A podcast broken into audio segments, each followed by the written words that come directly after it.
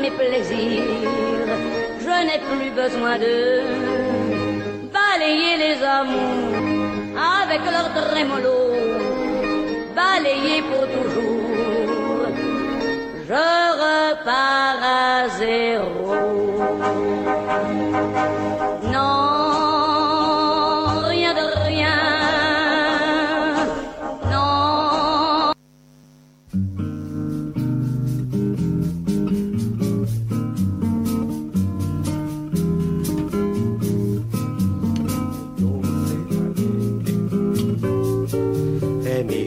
Ser alegre que ser triste. Alegria é a melhor coisa que existe. É assim como a luz no coração.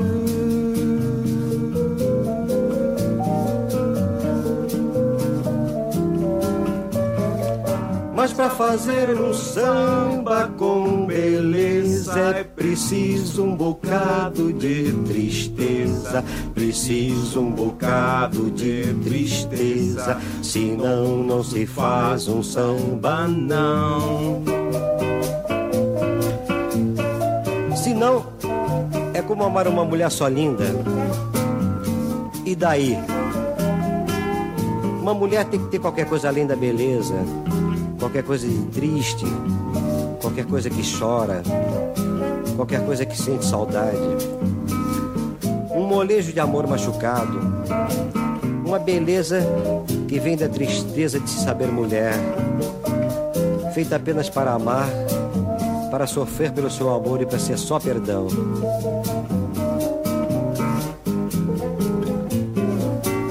Fazer samba não é contar piada. Quem faz samba assim não é de nada.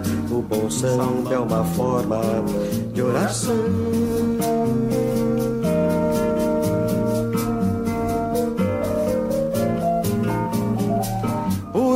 A tristeza que balança e a tristeza tem sempre uma esperança. A tristeza tem sempre uma esperança de um dia não ser mais triste, não.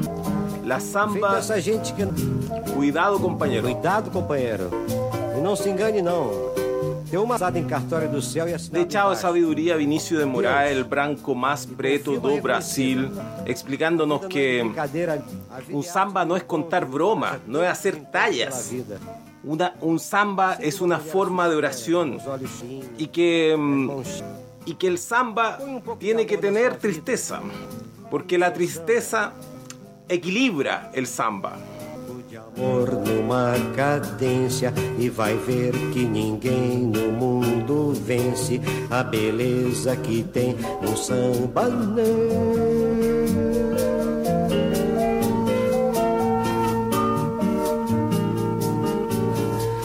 Porque o samba nasceu lá na Bahia. E se hoje ele é branco na poesia Se hoje ele é branco na poesia Ele é negro demais no coração.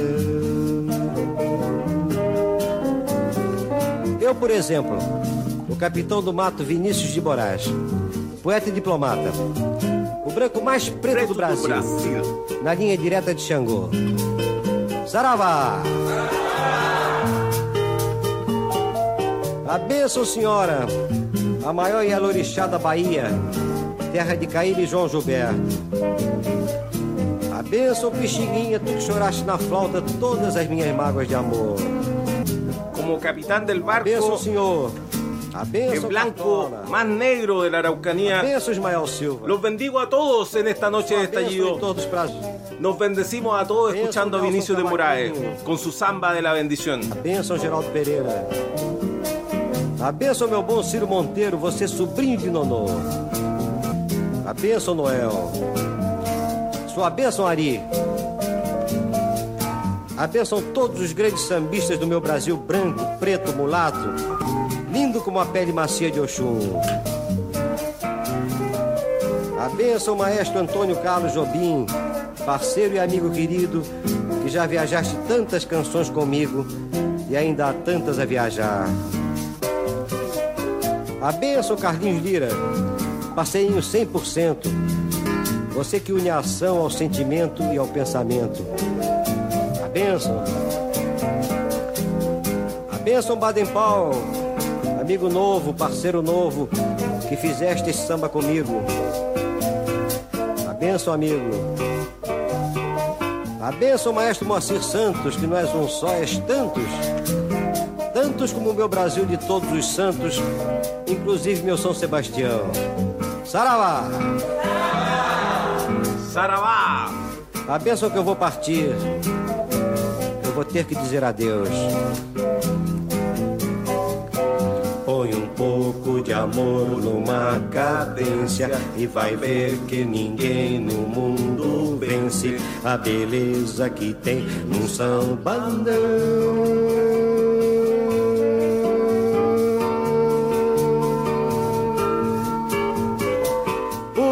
Samba nasceu lá na Bahia. E se hoje ele é branco na poesia Se hoje ele é branco na poesia Ele é negro demais no coração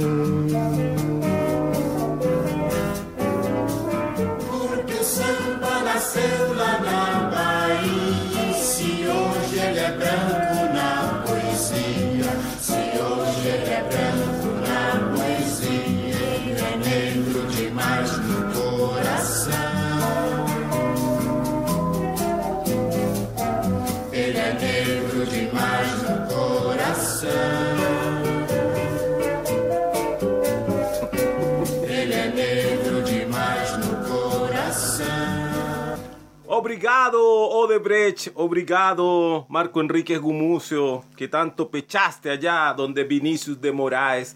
¿Cómo olvidar la Plaza Brasil, donde está mm, el monumento a Antonio Carlos Jobim, que no me equivoco? ¿Cómo olvidar eh, ese, mm, es- esa gran parte del continente? que es Brasil, pero ¿por qué se me vino a la mente ese tema de Vinicius de Moraes? Porque había que partir entendiendo la vitalidad, en- entender de qué, somos. Y, y claro, están todos los sentimientos en esta canción, todos, todos, todo, la alegría máxima, la satisfacción, la, mm, la placidez, eh, el, eh, todo el ritmo eh, y al mismo tiempo la saudade, que, que es la forma que tiene el portugués, esa palabra que tanto útil, de entender la nostalgia no como algo traicionero, sino como algo actual, algo presente, la saudade, que también está en nuestro lenguaje, pero que no lo, no lo, no lo utilizamos tanto, que, digamos la palabra saudade. Pero comienza esta canción diciendo, eh, la vida es el encuentro, habiendo tanto desencuentro de esta samba de la bendición. Y estamos acá en este milagro del encuentro, habiendo tanto desencuentro por la vida. No sabemos qué tipo de en las redes sociales virtuales a las cuales eh, nos conectamos con tanta frecuencia que ya calificaríamos como adictos. Mm, Esta es la experiencia del, de poder mm, juntarnos, poder eh, establecer una comunicación a pesar de, de que todo esté eh, eh, diseñado para que no pueda establecerse. Y aquí estamos una vez más porfiando en un programa que tantas personas dijeron. Me acuerdo a los eh, creadores de podcaster.co que tenían un instructivo de cómo se tenía que hacer un podcast. Un instructivo que hasta el día de hoy termina una especie de ley porque casi podcasteros la siguen. Eh, el audio tenía que tener extensión máxima de 10 minutos, una, música flotante para, para que pudiéramos, eh, digamos, para, para, que no se hiciera tan tedioso. Y resulta que de pronto en podcaster.cl el estallido era el programa más escuchado, solamente lo, lo perseguía lo perseguía apenas. Eh, el, eh, la- la- el programa de radio de La Garra Blanca y, y Tierra 2 de, de Felipe Abello con perseguían, perseguían, iban detrás del estallido. Y el estallido con tres horas, tres horas y media, tres horas veinte, siempre dura, ha durado, siempre lo, no, no logra ni baja ni sube el, tiempo que dura el estallido. Y sin embargo ahí contra todas las reglas, sonando como el pico calibrado, mala conectividad. Y ahí estaba el estallido. Y eso es solamente pro- de estallidismo. Este gordo que habla, que le toca mm, el papel del maestro de ceremonia, del que se pone la tún- túnica y le dice, Sarabá, bienvenidos a todos, eh, a todos los que se han congregado acá en esta noche a Radio Guillotina que hace posible que salgamos desde este, desde este YouTube y multipliquemos en distintos espacios a toda la gente que se comunica por Spotify, a todos los que hacen posible así suceda. Y no estoy hablando de los guionistas, porque, hay, porque el estallido tiene muchísimos guionistas y son guionistas involuntarios. A veces uno llega a pensar de que hay, están preocupados del estallido porque el día miércoles tiran todas las huevas. Hoy día, por ejemplo, tiraron todas las huevas este, y por lo tanto no, no quedaba otra que hacerse cargo. Y mm, Edith Piaf, yo no me arrepiento de nada. Yo no me arrepiento absolutamente de nada. Ahí la, la Edith Piaf comportándose, como dirían hoy día, basada, absolutamente basada la Edith Piaf. Nada de, na- nada de wea. Yo no me arrepiento de nada. Versus lo, lo que nos toca vivir ahora, que, estamos en el en la- eh, casi en la era del, a- del arrepentimiento, en la era del, de, de Bart Simpson y el Yo no fui. Solo una vez más para eh, estar conectando, sobre todo los más jóvenes, no, quizás no. ¿A qué iba la Edith? Todo por un tema de idi- idiomático.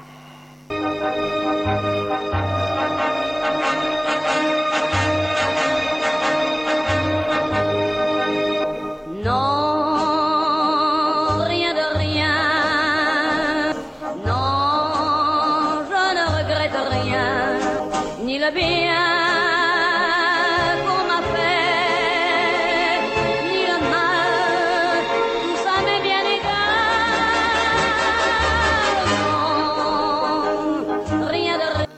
Mientras Edith Piaf ni del bien que le han hecho, ni de lo malo que le han hecho, de, de frente, mirando hacia la muerte, porque mirando a la muerte nosotros constatamos la vida, no existe otra manera, esa es la razón, eh, eh, esa, eh, es- esa está dentro de, esto, de los misterios que no tenemos cómo resolver porque no, no angustia, por encontrarle alguna respuesta dentro de nuestra racionalidad, que siempre va a ser incompleta para encontrar esta, este, este tema. Eh, no elegimos no, no elegimos nacer, menos elegimos dónde, cuándo, menos vivir en esta mm, en esta edad estúpida. Y quizá mm, tampoco elegimos ser lo suficiente conscientes para encontrar que esta edad estúpida. Se logre establecer en algún minuto que puede existir algún tipo de quizás van a haber arqueólogos del futuro que van a documentar esta situación van a luego de haber leído toneladas y toneladas de información podrían armarse una conclusión quizás más certera de la que tenemos hoy día de nuestra pero en este pero en este mundo eh, no- nos encontramos con la respuesta de mm, Karina Oliva la Karina Oliva alguien que es una candidata mm, eterna de Twitter algo siempre. Desde, desde que nací en cuando yo era un AZN chiquitito 100 seguidores que Karina Oliva estaba haciendo algo que estaba de involucrarse en asuntos que en realidad nadie le cuestionó, nadie, nadie dijo de que no estaba capacitada para hacerlo, pero no sé que está la, mm, eh, la, mm, la oliva en uno con el, mm, la, el, pero, pero, ver esta conex- Resulta que a, a Oliva, que está metida en un tema bastante resbalado, em, Oliva se dice que es una, marav- es una maravilla y, que de este asunto no va a salir jabonada. Que mm, esto, eh, sin lugar a dudas, va a producir una mancha en su carrera y, que quizás con un, eh, eh, como siempre dicen, que con un poquito de, aceite eh, lo- los engranajes mm, funcionan mejor. Pero en este caso se ha confundido la maravilla con la oliva, con el raps y con otros tantos sucedáneos. Eh, oliva que algo le habíamos hablado en estallidos pasados de que eh, había comenzado en la política nada más y nada menos que con el, el señor eh, Alejandro Navarro. Eh, disc- disculpe este material de apoyo, pero así estilo eh, Dennis Hopper. Den- Dennis Hopper, Blue, terciopelo azul, Dennis Hopper. Es, es imposible no, no remitirse a eso, porque eso, eso viene a ser la fuente. Entonces, como la fuente. Acá, acá, acá di con el material de apoyo. Disculpe por el navarrazo, que es, eh, bueno, eh, ahí, ahí también está la historia, el, el link por qué hablábamos del baño de Navarro y de Alinco. Hay, hay, hay historia que se va tejiendo en el estallido, porque el estallido, el estallido, cada capítulo es independiente, pero al mismo tiempo es interdependiente. Hay, hay, hay, desde luego hay, a- a- hemos creado una especie de universo estallista. Y aparte de eso existe este otro hortiverso que nos asola y que se nos hace eh, demasiado actual, más de lo que nosotros quisiéramos.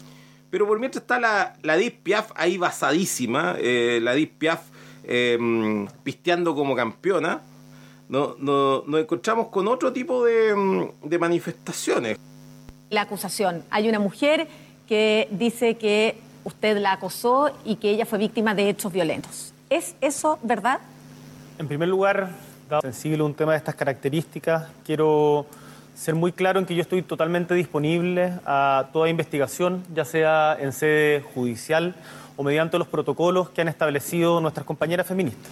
Dicho esto, yo sostengo que no tengo nada que esconder, que jamás he cometido acoso y sin embargo también tengo el deber de reflexionar, y yo me imagino que todos, respecto de situaciones machistas, comentarios machistas que podamos haber cometido en el pasado. Deber de reflexionar, y yo me imagino que todos, respecto de situaciones machistas, comentarios machistas que podamos haber cometido, que todos, respecto de situaciones machistas, comentarios machistas que podamos haber.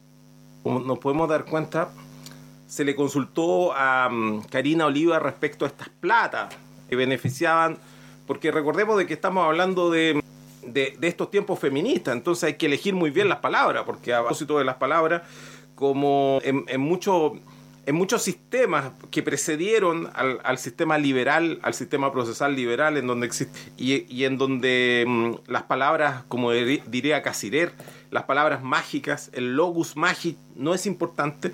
En este tipo de asuntos sí hay que escoger muy bien las palabras porque las palabras no, son- no es que sean solamente importantes, no es que sean relevantes. Las palabras son todo. Es decir, el elegir las palabras es todo, es absolutamente todo. Conversado. Lo que pasa es que no hay nu- nunca hubo una denuncia formal, pero si así fuera, entonces Bueno, ahí está Boric. Este es el Boric del día domingo, el día antes del debate. Y él nos dice, perdón, del día sábado, dos días antes del debate, él nos dice, pero si así fuera, entonces ya, Gabriel, a ver, primero lo de Karina Oliva, hay que elegir muy bien las palabras, que Gonzalo Ramírez, que tengo entendido fue presidente de mm, esta organización llamada Comunes, y en esta organización Comunes de las cuales se fueron los autónomos huyendo de eh, el problemón que tuvieron justamente eh, cuando quedaron en- eh, a fuego cruzado en, e- en esta disputa que nunca ha sido aclarada del todo entre Gabriel Boric eh, Charp o Chark. El- La cuestión es que en este fuego cruzado quedaron los autónomos. ¿Dónde se refugiaron los autónomos? Se fueron a meter a donde la Oliva, a meter donde la Claudia Mix, a meter al lugar más oscuro, más lóbrego y al eh, más eh, humilde, podría por, por el otro lado en el Revolución Democrática, ya sabemos, pues, weón, se ha declaraciones públicas, oye, sí, María Pía, weón, no, sabes que hay que inestabilidad este país y toda la weón. Entonces, ahí llegaron, ahí lle- llegaron los hermanitos Ruiz. Carlito Ruiz, que es el ideólogo detrás de los autónomos. Carlito Ruiz, el inventor de Gabriel, responsabilizar a, un hueón aparte de su papá, de que tenemos a Gabriel Boric metido acá, es a Carlito Ruiz. Y el hermano de Carlito Ruiz, que es el director del Desconcerta, que es Pasquín, que también está muy preocupado de elegir mucho las palabras. Podríamos decir que si la FUNA es una institución, el desconcierto vendría a ser como una de las principales herramientas de, de- destinada eh, a, la, mm, las barridas de, eh, esa institución. Si, es que el ejército de Perú en el tiempo de finales del siglo XIX si es que eh, Perú peleando con Chile, si, pudiéramos equivaler a eso la funa, tendríamos que decir que mm, el desconcierto vendría a ser el Huáscar. O, o incluso yo diría el Huáscar con la independencia. Lo- de- dedicado casi a tiempo completo al tema de la Eh, la Diputación eh, Bueno, Karina Oliva nos dijo, la, la voz no se le nota mucho, se Karina Oliva dijo de que estaba dispuesta a ser investigada a través de su judicial o los protocolos que habían establecido las compañías. Ah, no, me equivoqué. Gabriel. Gabriel está refiriéndose a unas denuncias que se realizaron en su contra por hechos acaecidos en el año 2012. Entonces, Gabriel, que todos sabemos que no ha rendido su examen de grado, pero de todas maneras pasó por la Escuela de Derecho de Chile y algunas cosas sabe y algunas que tienen que haber hablado sus amigos abogados y también sus asesores, especialmente Winter, que es, su amigo, amigo, amigo, amigo, amigo del alma, así carnalísimo. Más de alguien le, tiene que haber dicho que no puede existir una denuncia formal, no, no podría formalizarse algún tipo de denuncia. 12. Estamos hablando de que han pasado casi nueve años en hechos que si llegaron a, a constituir delito, prescribieron a los cinco años de haberse cometido. 17. Entonces es, es bastante, podríamos decir, mm, conveniente para su teoría del caso decir que eh, hasta, eh, hasta donde él sabe, él se pone a disposición, esto se lo dijo a la Macarena Piso, se lo dice... La acusación. Hay una mujer que dice... Esto yo sostengo que no tengo nada que esconder, que jamás he cometido acoso. Y sin embargo también tengo el deber de reflexionar y yo me imagino que todos. Yo sostengo que no tengo nada que esconder. Todos los protocolos que han establecido. Ser muy claro en que yo estoy totalmente disponible a toda investigación, ya sea en sede judicial o mediante los protocolos que han establecido nuestras Ya, ¿ven? Gabriel Boric nos dice que él está disponible para que esto es eh, judicial. Pero él lo dice con mucha tranquilidad el día lunes porque él sabe, luego de haberse reunido con sus abogados, de que estos no pueden ser revisados, no pueden ser ventilados en alguna vía porque están prescritos. Y, y por lo tanto, si es que llega alguien a presentar una, van a presentar sobre la misma un escrito de sobreseimiento. No, no sobreseimiento que cuáles son las razones para presentar esto de parte del- de la víctima. Los hechos no sean constitutivos de delito definitivo. ¿Cuál sería, el- cuál sería la única excepción en donde, tratándose de menores, hay un, pero existe una ley que se aprobó hace poco? También podría haber existido la suspensión de la prescripción en, en tanto un menor de edad cumple la edad legal y los otros casos son los que con casos impeles e inamistiables, es decir, de, en todos los demás delitos, cualquiera sea, tiempo en que señala el código, y en este caso años contados desde que se cometen. Que exista eh, interrupción en esa prescripción, más de lo que he señalado, entonces resulta que estamos hablando de hechos, es decir, esto compañera de- feminista, judicial o mediante los protocolos, ya sea en sede judicial o mediante los protocolos que han establecido Bueno, digamos, eh, ya, sede judicial. Sede judicial. No hay, no hay sede judicial. No hay sede judicial. Entonces, de ahí inmediatamente nos dice los protocolos. judicial o mediante los protocolos que han establecido nuestras compañeras feministas. Ya, Dicho esto, Eso- Eso está bastante interesante. Mucho se ha dicho de las palabras protocolo. De- de- a ver, mucho se ha abusado de la palabra protocolo. Algo dije estallido la semana pasada.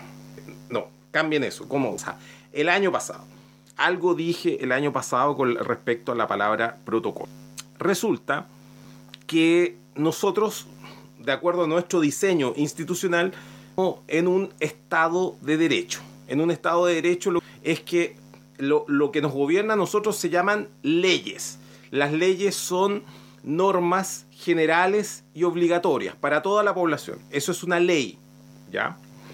El, existe una ley suprema que subordina eh, el ordenamiento jurídico en su totalidad, que es siempre una pirámide. Y ese ordenamiento jurídico descansa en una constitución política. Y algunos dirían que los derechos fundamentales estarían incluso más arriba, son supraconstitucionales. Eso es eh, bastante general respecto a cómo funciona el ordenamiento jurídico. Ya, en- entonces, se le llama pirámide normativa, porque estaría porque como puedo explicar, eh, como acabo de explicar, está jerarquizado. Entonces, por eso se dice pirámide, donde arriba hay pocas leyes, pero que tienen muchísima importancia, y abajo hay muchísimas normas jurídicas que cada vez tienen menos.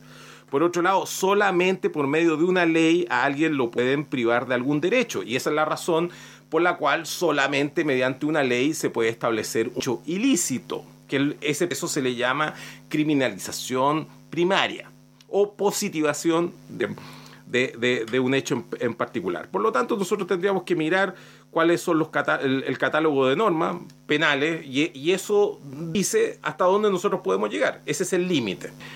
Em, lamentablemente nuestro código penal no sirve para eso porque existen un montón de leyes dispersas, que son normas que están corcheteadas, pegoteadas con moco. Es un código penal en donde existen un montón de delitos, pero sin embargo, dentro de todos de esos delitos, eh, mm, nos encontramos con algunas eh, particularidades. Pero, este- pero en este caso no nos encontramos con la particularidad de que no exista un delito, que se encontramos con una particularidad de estos órganos del cual él nos habla que estarían encargados de resolver esto. mediante los protocolos que han establecido nuestras compañeras feministas. Dicho esto, Ya. Normas internacionales de derechos humanos, derechos fundamentales, derecho internacional, constitución política de la República, leyes. Después de las leyes, entendemos que lo que vienen son los decretos y reglamentos dictados por el Poder. Y así vamos bajando en, la norma jurídica hasta llegar a, no sé, a un oficio, a una un simple mm, trámite ordinario, como le llaman, dentro de la administración pública. Pero en ninguna de esas normas jurídicas encontramos algo equivalente a... No lo estoy diciendo ni con ir- ironía ni sarcasmo, sino lo que pasa es que los periodistas en este país empezar a hablar sobre asuntos y no van ni siquiera al diccionario para revisar eh, si es que están al menos diciendo algo correcto. To- Estoy hablando con, con algunas palabras que utiliza lista, que de repente empiezan a utilizar algu- algunas, algunas palabras inventadas, neologismos. Antes iban donde el, donde el redactor, donde el editor, pero si hoy uno, uno revisa quiénes son los de, de Catástrofe. Pero resulta que hace bastante tiempo, no tanto, vamos a decir que hace tres años y medio, empezó esta cantinela de los protocolos. Resulta que el protocolo que nosotros conocemos como norma es una norma de uso y trato social que se estila en materia en, en el, en el derecho diplomático. Cuando decimos las normas de protocolo. Yo creo que todos han escuchado eso. Cuando, oye, sí, eh, es que esto no fue conforme a protocolo siempre he dicho por algún periodista respecto a, no sé, al- algún tipo que se puso una, una corbata eh, que no correspondía, que se puso un traje claro, por ejemplo, para una actividad nocturna o para una actividad solemne, o viceversa, llegó a un cóctel con un, tra- eh, con un frac, o, o porque mm, eh, se sentó antes que el, que el anfitrión, o, o- o lo- o los puestos que están eh, asignados en la mesa, a quien se saluda primero. Bueno, a eso le llaman protocolo, protocolo del sistema diplomático. En el mundo diplomático estas reglas son aún más antiguas, que- tan antiguas que ni siquiera se habla de normas jurídicas. Son modales que se tienen, pero tienen un basamento, tienen un fundamento. ¿Por qué ese uso y trato social? Porque teníamos dos ejércitos que disponían eh, cada uno en una colina, abajo el llano donde se iba a, mm, a- a- se iban a cortar la cabeza y se iban a mm, eh, acuchillar cuerpo a cuerpo, se iban a eh, atropellar con caballos, eh, se iban a prender fuego, se iban a tirar eh, objetos con catapultas, se iban a arrojar flechas. Entonces, en ese lugar, cada, cada ejército, cada bando en la coli- colina, de todas maneras tenía que parlamentar porque a veces esa conflagración no era necesaria y por lo tanto aparecían unos con unos banderines.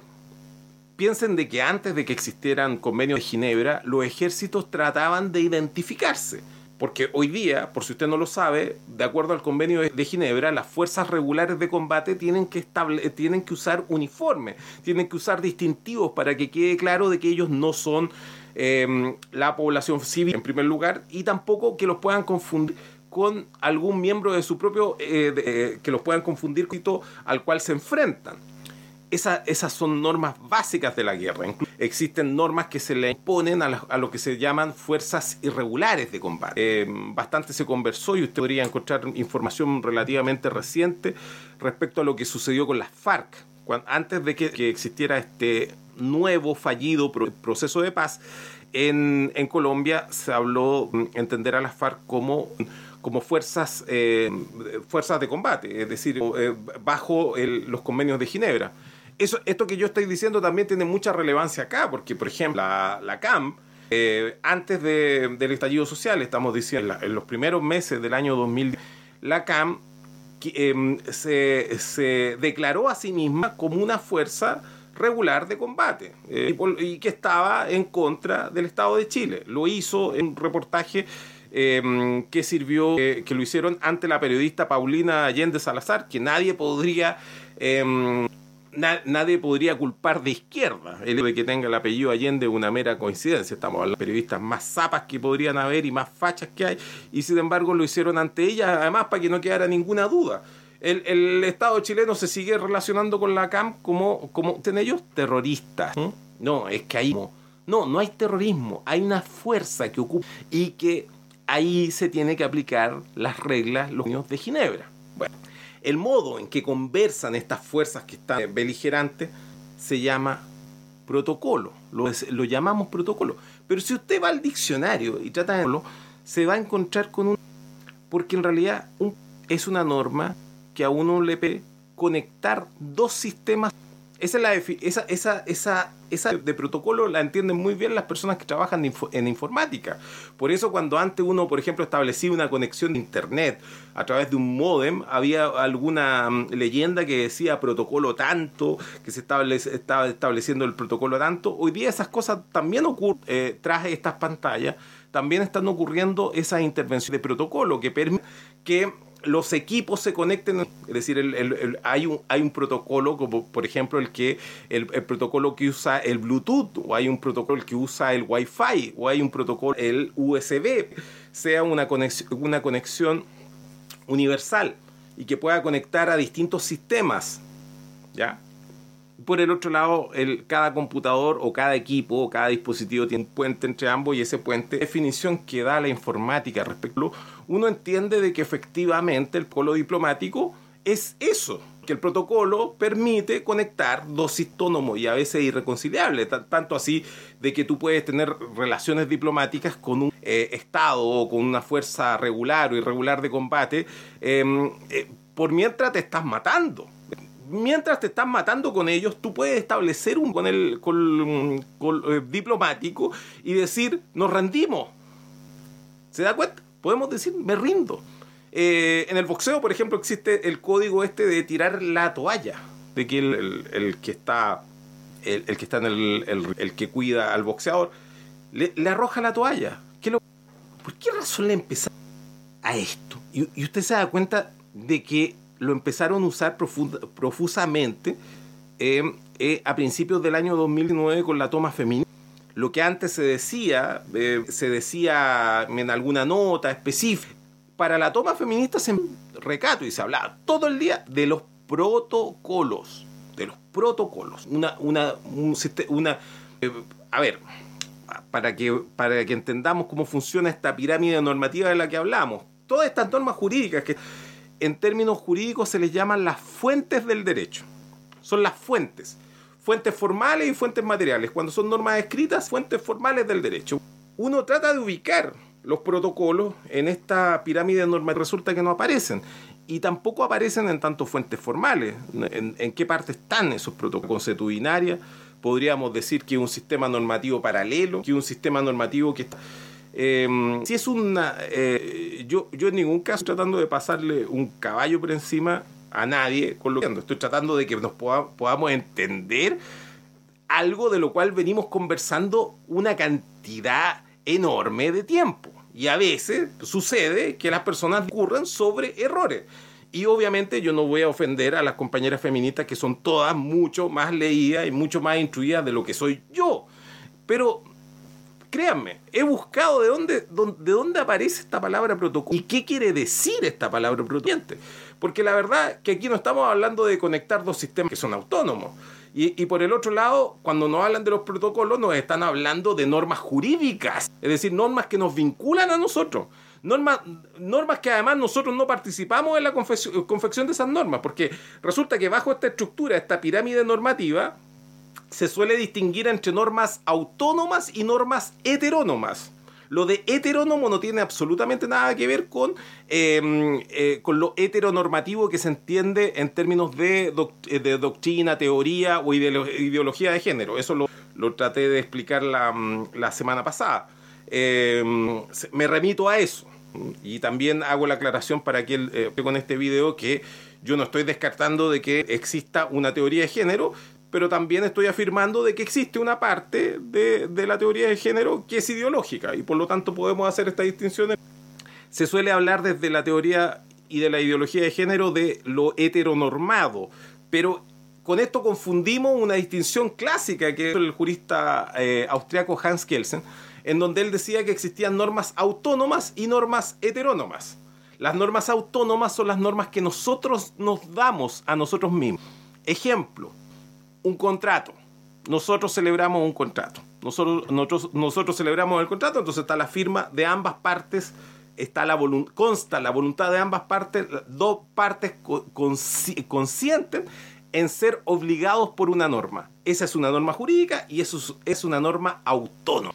Otro ejemplo de una norma autónoma, yo me quiero inscribir, no sé, en la Asociación de Guía y Scout de Chile. Yo quiero ser eh, lobato. A lo mejor me van a explicar de que ya estoy... Pero me voy a inscribir a, a esa organización. Si yo me incorporo a esa organización, resulta que yo asumo como propia las normas de esa organización. Si es que yo me voy a incorporar a una cooperativa, por ejemplo, también lo mismo. Yo me hago socio de una cooperativa y acepto las normas que ellos han dictado. Por lo tanto, son normas autónomas. Y por el otro lado hay normas heterónomas. Normas que existían antes que uno, uno naciera, como por ejemplo el Código Penal, como por ejemplo el Código de Procedimiento Civil, como por ejemplo para la gran mayoría de los que está escuchando esto, la Constitución de 1980. Existía antes inclusive de que nosotros naciéramos. Y existía más allá de, lo que, de que nosotros quisiéramos o no quisiéramos. Es una norma heterónoma. ¿Cuál es el principio democrático? El principio democrático consiste en que todas las normas, por más que sean heterónomas, tendrían que ser de, algún, de alguna manera legitimadas por las personas que van a ser eh, vinculadas por esas normas. Y esa es la razón, por, por ejemplo, esa es la razón y el fundamento por el cual se está redactando una nueva constitución. Porque dice que la constitución anterior era una constitución heterónoma en todo el sentido de lo heterónomo. Es decir, dictado, dictado, dictado por, los milicos, impuesto, y no habíamos tenido ninguna posibilidad de participar de la confección de esas normas, y más encima estamos siendo vinculadas por ella, y nosotros no nos sentimos vinculados por ella, y por lo tanto hay un problema de legitimidad, que es un problema más sociológico que jurídico, pero sin embargo es un tema fundamental. Ya, entonces se supone que, que, si nosotros concurriéramos a una asamblea constituyente, nosotros nos daríamos normas jurídicas, que serían normas heterónomas en este diseño kelseniano, pero al mismo tiempo serían autónomas porque hemos sido nos, quienes nos hemos dado estas normas. Entonces vuelvo a preguntar, ¿en qué minuto nos dimos esas normas llamadas? ¿En qué minuto esas nos vinculan a nosotros? Me parece que ya la palabra es bastante confusa con protocolo no se nos dice absolutamente nada. Pero se hace más confuso cuando en plena pandemia se nos empieza a hablar de los protocolos sanitarios. Y se, se nos empieza a atiborrar con esta, con, esta andanada, una especie de metralleta Thompson, ta, ta, ta, ta, ta, una cuestión en, que está dando eh, giro, una metralleta Thompson de protocolo y escucháis desde que te levantáis, desde que está. Eh, eh, como, eh, así es la wea, así, espera. no son los lentes de, Tanax Falchati. Esto está medio disculpa, está cotonito por acá, pero es, algo así como. Bueno, en la carretera nos llaman desde Melipilla porque existe un choque. Hay un camión volcado en este minuto de la empresa Aristía y existen pollos que están revoloteando por la calle. Se eh, está llamando, a ver, ¿tenemos algún reportero en este minuto? Aló, llámalo, rollo, chupa la corneta, Tomás Mochetti. Ah, ya, perfecto. Ya, y, y ahí está hablando, y, y 6 de la mañana, ya estamos 6 de la mañana, dice Tomás Mochati, y, y ya a las 6, 10 de la mañana el weón ha dicho tres veces la palabra protocolo. Fijo. Tres veces la palabra protocolo. ¿Cachai? Y uno dice, chucha, ¿será cierta la weá? Porque a las 6 de la mañana, weón, uno, uno está, uno está pal pico, weón. Uno, uno no, no sabe si durmió, weón, o, o- o se le acalambró un pie, weón. No sabe si está soñando y de repente uno está escuchando, mm, eh, eh, está escuchando al weón que, ay, espere, espere, espere un poco, espere un poco, que están llamando de Bio Bio. Ah, sí, estoy llamando de, Bio- de, acá de la Araucanía y... No, no, eh, eh, ese no, estoy con personaje. Eh, eh, tiene que ser... No, no, estoy llamando de la Araucanía y resulta que aquí acaban de quemar un, camión, un skier, fueron mapuche y, y la verdad es que yo no soy nada ni soy policía. Ah, y, y Mochati muy preocupado. Ah, sí, sí, esto, esto contraviene, esto contraviene los protocolos establecidos por la autoridad. Ya, 6, 10 de la mañana ya te han dicho tres veces, weón, protocolo, weón. Y después todo el día, weón, que el protocolo, que el protocolo, que el protocolo, que el protocolo y que el protocolo, weón. Y nos falta el. Puta, el, el mocoso busquilla, weón, y dice, weón, pero si esa weá, el protocolo de, de C, ¿cuánto? De CHP, no, de HCP, protocolo, no, el o- o- 800 puntos no sé cuánto, que creo, y el weón así medio ñoño empieza a decir, oye, ¿y qué weá tiene que ver esa weá, weón? Y, ah, bueno, es que en realidad sí deben llamarse hoy día las leyes. Claro, entonces de, de pronto pasáis de un Estado de Derecho, en donde solamente una norma jurídica dictada por un Congreso Nacional, basada en una, en una constitución y que no contravenga los derechos fundamentales, puede restringir derecho, mm, em, tus derechos como individuo, a un sistema en donde de repente, weón, hay una norma culiada que vos no conocí, que se llama protocolo y resulta que vos estáis obligado a cumplirla, weón. O, o de repente, chucha, no, usted va a ser investigado conforme a los protocolos, weón. Y viene un weón que hace el presidente y nos dice, ya sea en sede judicial o mediante los protocolos que han establecido nuestras compañeras feministas. a ver, sinceremos la weá de una vez por todas, para que no sigamos, nos dan- no, no sigamos dando vuelta en hueva. Cuando están hablando de protocolo, están hablando de normas jurídicas. Están hablando de normas jurídicas consuetudinarias que aspiran a tener validez de manera eh, general y, ser obligatorias para todos. Nor- normas jurídicas que, desde luego, están, eh, se inspiran en la teoría de, eh, feminista y o de género. ¿Ya? Ya, son normas jurídicas. Entonces no nos perdamos, no nos perdamos con eso. Porque cuando nos dicen protocolo sanitario, ellos están hablando de normas jurídicas dictadas por la autoridad sanitaria. Normas que muchos inclusive pueden tildar de dictatoriales, porque los guanes se les pasa bastante la mano. Porque una cosa es que estemos en una pandemia y otra cosa es que nos pongan en un, en un toque de queda. weón.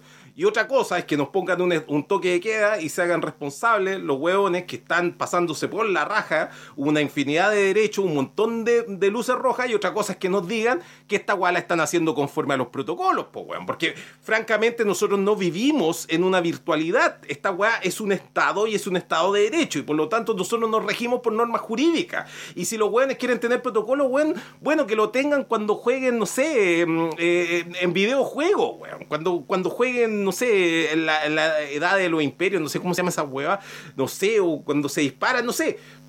Ocupen esas weas de palabras de mierda cuando estén jugando, cuando estén haciendo weas eh, entre ellos. Si, si quieren, se juntan en sus casas los ingenieritos, weón, que, que abundan en este país, ingenieros que empiezan a hablar por los demás y creen que pueden meterse en todos los ámbitos de la vida. Entre esos weones que hablen y digan protocolo acá y protocolo allá, y bueno, y yo quedo contento porque me importa una wea. Y claro, los voy a ir a acusar cuando se les caiga un puente o les quede al revés como en Valdivia.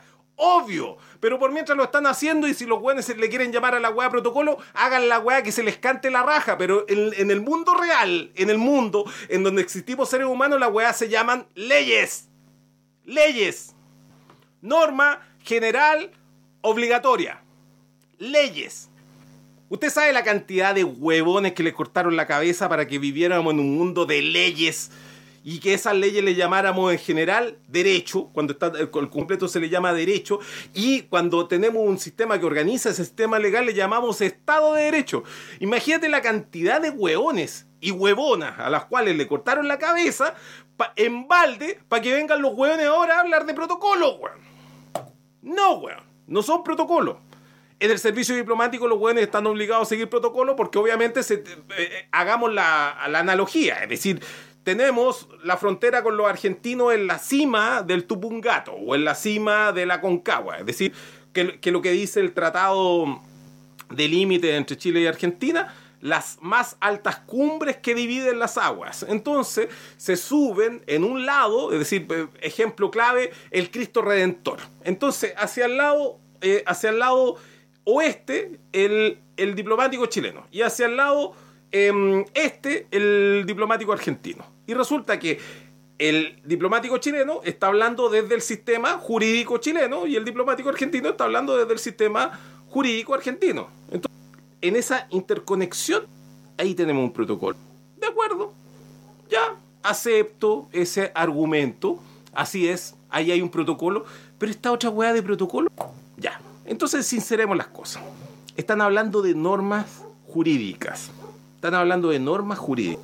Y nuestro aspirante a presidente de la República está diciendo que él se siente vinculado por esas normas jurídicas, porque eh, el, día sábado tramposamente dice de que, ay, sí, pero es que a mí nadie me ha denunciado, nadie ha dicho nada de mí, yo no me he enterado, lero, lero, lero, no oigo, no oigo, no, he visto, no he visto nada en mi contra. Y luego, acá, entre medio pasa algo bastante importante.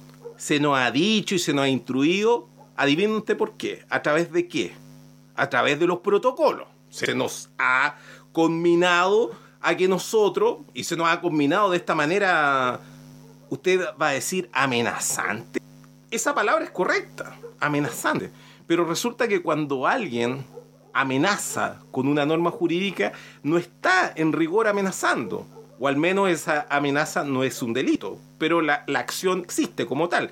Eso, cuando una norma jurídica, a ver, una norma jurídica por sí es amenazante. Eso se le llama coercitividad de la norma jurídica. Una norma jurídica, si uno dice, oye, ahí hay una luz roja, uno no dice, ah, pero esa weá es una ampolleta y una, y, un, y una mica, po, weón. ¿Cachai? Tú venías ahí, veías una luz roja y un weón te dice, oye, cuidado, cuidado, hay una luz roja. Y uno dice, ay, pero si esa weá es una ampolleta y una, una mica, po, weón. En mi casa, te, en, en, mi casa me hago una weá, en mi casa tengo un semáforo. ¿Qué me importa un semáforo? No, weón esa luz roja es la señal de una norma jurídica. Y esa norma jurídica sí te vincula, te vincula, te, te, coerciona a que tú la cumplas, porque si tú no cumples esa norma hay una consecuencia jurídica, esa consecuencia jurídica le llama sanción, ¿ya?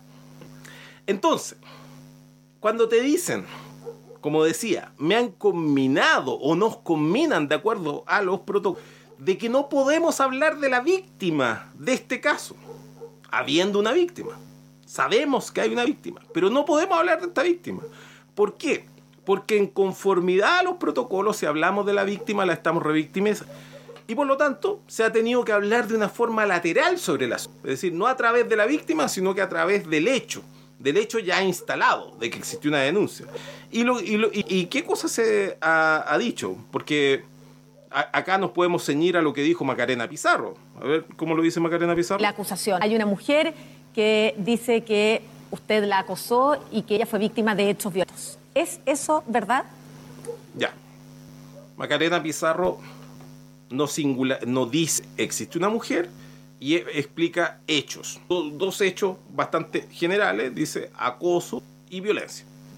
¿Qué es lo que tenía que hacer el Frente Amplio de que apareció esta, esta publicación. En, imagínense la cantidad de tiempo que ha pasado, que el Libero publicó esto en el miércoles del estallido antes pasado. En el, en el estallido pasado hablamos de esto y ahora de nuevo tenemos que hablar de esto porque el asunto sigue estando abierto. Y hay que, y hay que referirse. Resulta que lo que tendría que haber sucedido para que se acabara esta denuncia es que apareciera la denunciante y dijera en un sendo comunicado, conferencia de prensa, como sea, usted va a recordar una situación parecida que ocurrió hace bastante tiempo atrás y bastante, no, a todos nos va a traer muy malos recuerdos, que es el caso de Gemita Bueno, cuando Gemita Bueno se retracta públicamente de las denuncias que había realizado en contra. Eh, la víctima porque algunos han dicho, pero la víctima es del Frente Amplio, la víctima pertenece a la misma agrupación que el candidato a la presidencia.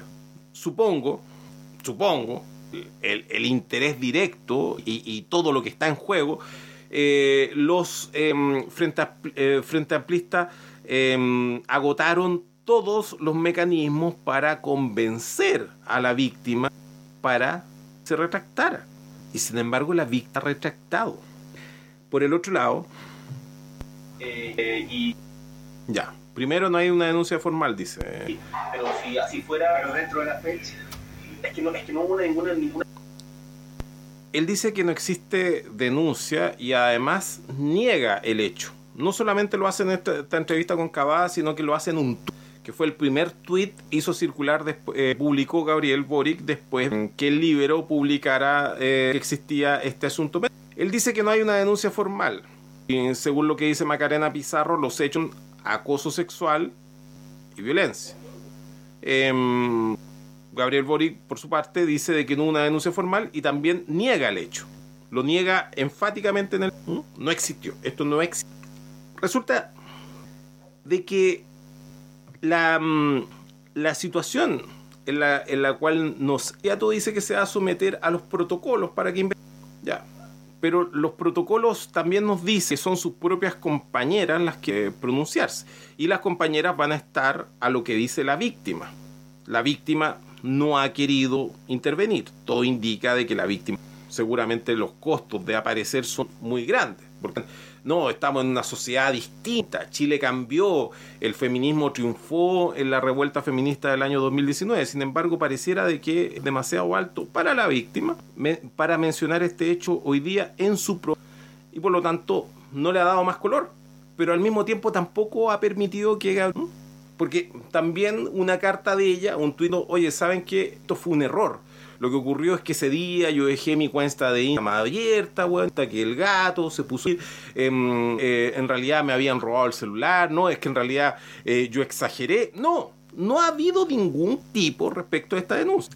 Entonces, pasando derecho a lo que habíamos, habíamos advertido, ya tratemos de entender estas normas jurídicas nuevas que serían los protocolos. Y, una de, y, dentro de esos protocolos, algunas, algunos principios jurídicos de estas nuevas normas jurídicas que son bastante conocidos. Uno de esos principios, que es bastante conocido de estas, de estas nuevas normas jurídicas, es que el, el, denunciado, en el caso que es hombre, obviamente, no está en condiciones de negar la denuncia. Usted va a decir, ¿por qué no puede hacerlo? Los protocolos. Que no se puede negar.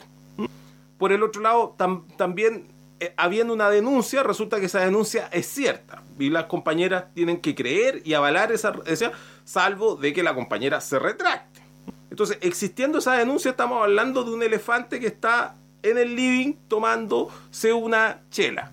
¿Cachai? La denuncia por acoso sexual está ahí, de acoso sexual está ahí, instalada. Todo esto conforme a qué?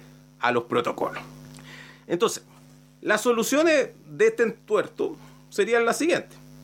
Gabriel Boric se para delante de esto y dice, esos protocolos ni siquiera son normas jurídicas. Es como que me estuvieran exigiendo una, una deuda, weón, de hipoteca en el, en el Monopoly, weón. ¿Cachai? Es, como que me estuvieran... Una, una cosa, weón, es que ayer jugamos, jugamos Monopoly, weón, y me embargaron un hotel.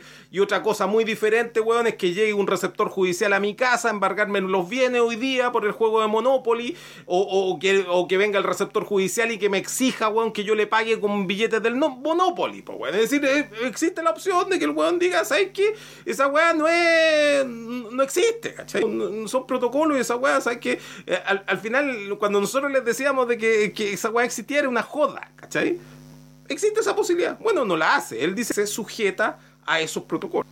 Es decir, él está aceptando esas normas jurídicas, la está legitimando, la está avalando. Así como dije, si es que yo me incorporo a la Asociación Nacional de Guía y Scout, resulta que yo acepto el reglamento de la Asociación Nacional de Guía y Scout y también acepto su jerarquía, su saludo, su uniforme. Y aquí mismo, si él está aceptando y dice que se ciñe a lo que son los protocolos, entonces lo, tiene que hacer en, su totalidad. Y es aquí donde la cosa se, se, pone media, como diríamos, en, el tenor olivístico se, se, empieza a poner un poco resbaladizo la como oliva maravilla, se un poco resbaladiza, la posible no quedar manchado y es imposible eh, de que uno pueda mantenerse en pie con todo, con, porque resulta que si él asume de que va a ser investigado por las compañías, se supone que tendría que haber una organización en condiciones de asumir esta tarea, de investigarlo. Pero resulta que esa organización que lo va a investigar a él es su, el, asunto sin Mira, yo, yo, no, yo no quiero. Ustedes saben que yo soy muy sarcástico, muy irónico, pero yo sé que estoy hablando de un tema delicado. Un tema delicado, un tema que, un tema que tiene a muchos, muchos, muchos sobrepreocupados durante muchísimos años, durante muchos sentidos, relajar sus músculos por todo esto. Que en la organización feminista, tío de Boric, está dirigida por la Polola. Es decir, si hay alguna organización feminista su organización, que tiene que investigar estos hechos, es una organización que está liderada por la polola de Gabriel Boric. Entonces, si es que dicen que va a haber una investigación de acuerdo a los protocolos, lo mínimo es que se exprese de inmediato de que va a haber una organización independiente que se va a hacer cargo de esta investigación. Y, para evitar cualquier tipo de confusión, la polola de Gabriel Boric tendría que salir a decir, sí, pero espérense, yo me inhabilito de participar de esa organización, al menos en lo referente a este tema. Me encanta el comentario que acaba de decir la Nadia Arneric, porque justamente a eso vamos. Resulta que no, lo que estamos viendo en este minuto es exactamente lo mismo que nosotros vimos obviamente, el, el caso. Por favor, abtráigase del caso en particular. Hablemos de las formas, porque los procesos tienen que ver con las formas. Es, lo que estamos presenciando es exactamente lo que ocurrió con los casos de pederastía y la Iglesia Católica. Exactamente igual. Pero los curas tienen una ventaja por sobre eh, este, digamos, este tema del feminismo una, tiene una ventaja tremenda los curas sobre eh, las feministas, en esta pasada al menos. Resulta que lo, los curas tienen un sistema de derecho, un sistema jurídico que se llama derecho canónico.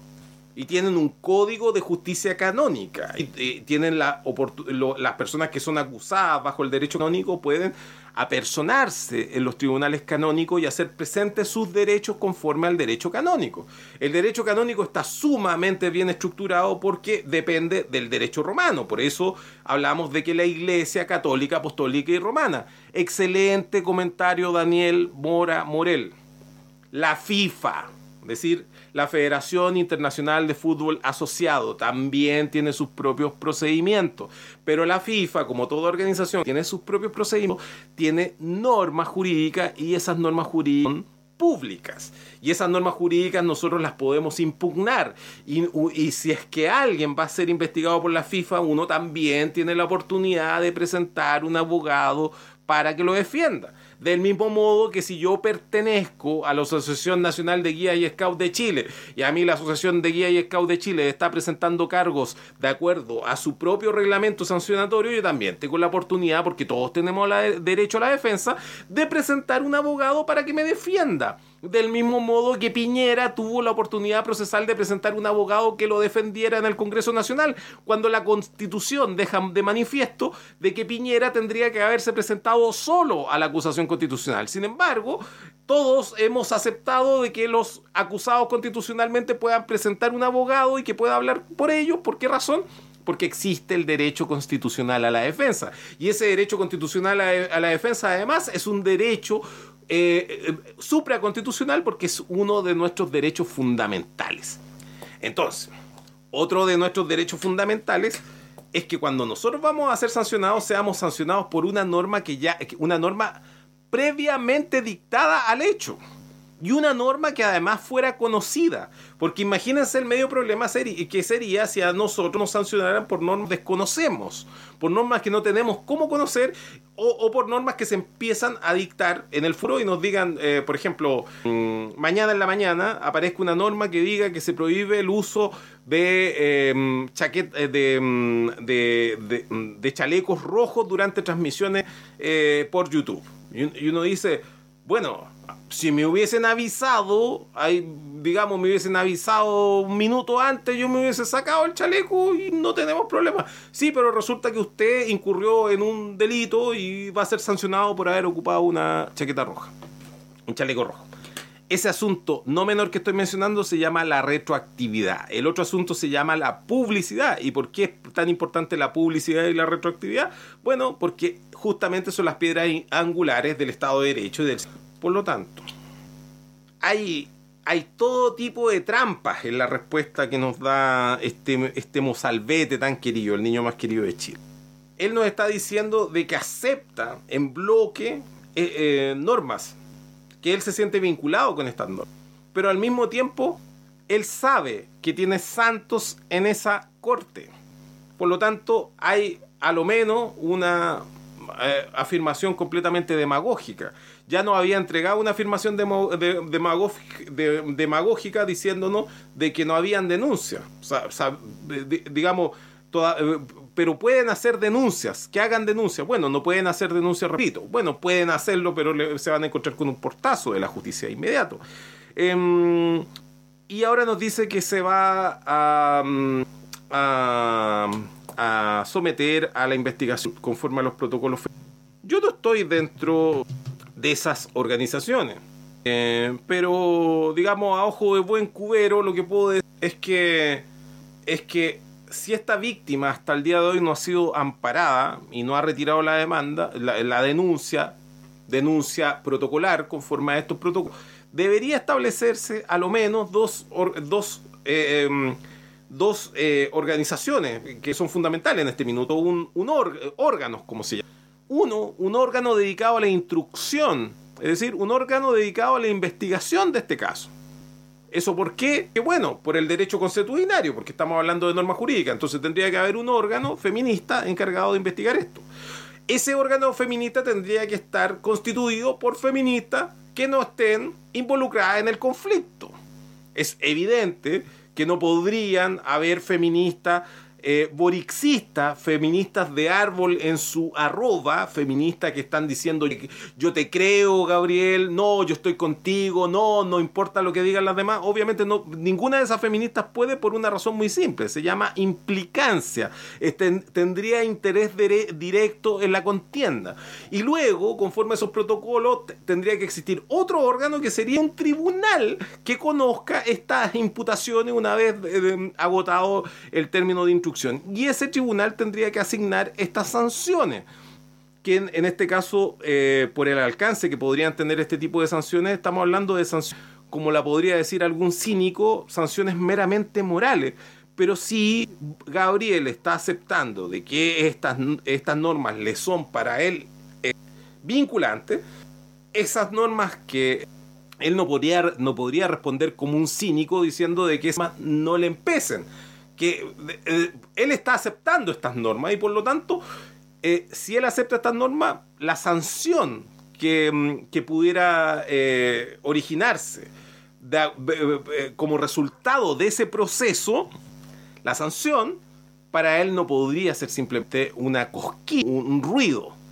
Se ha escuchado incluso la palabra ruido ocu- ocupada por ellos mismos, tratando de bajarle el, eh, el- groseramente a determinado asunto.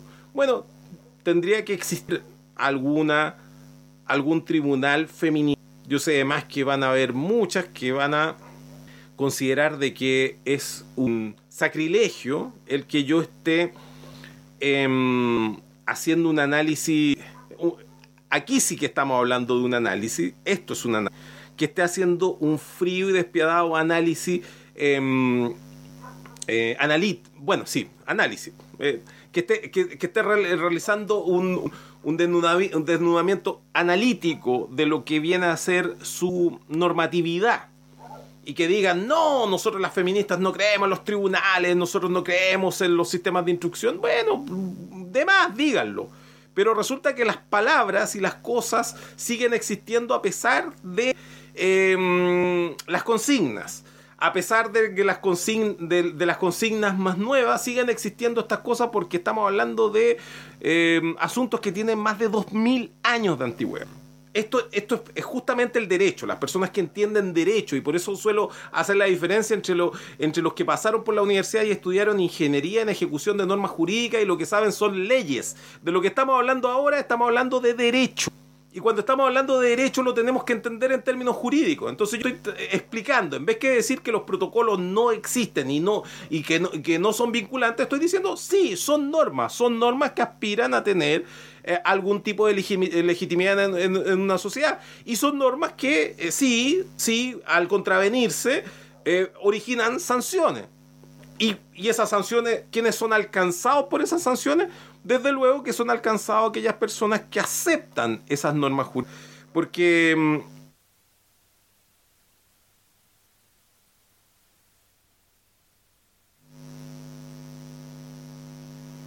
Ahí sí. Lo que pasa es que ayer tuve que hacer una transmisión por Twitter Space.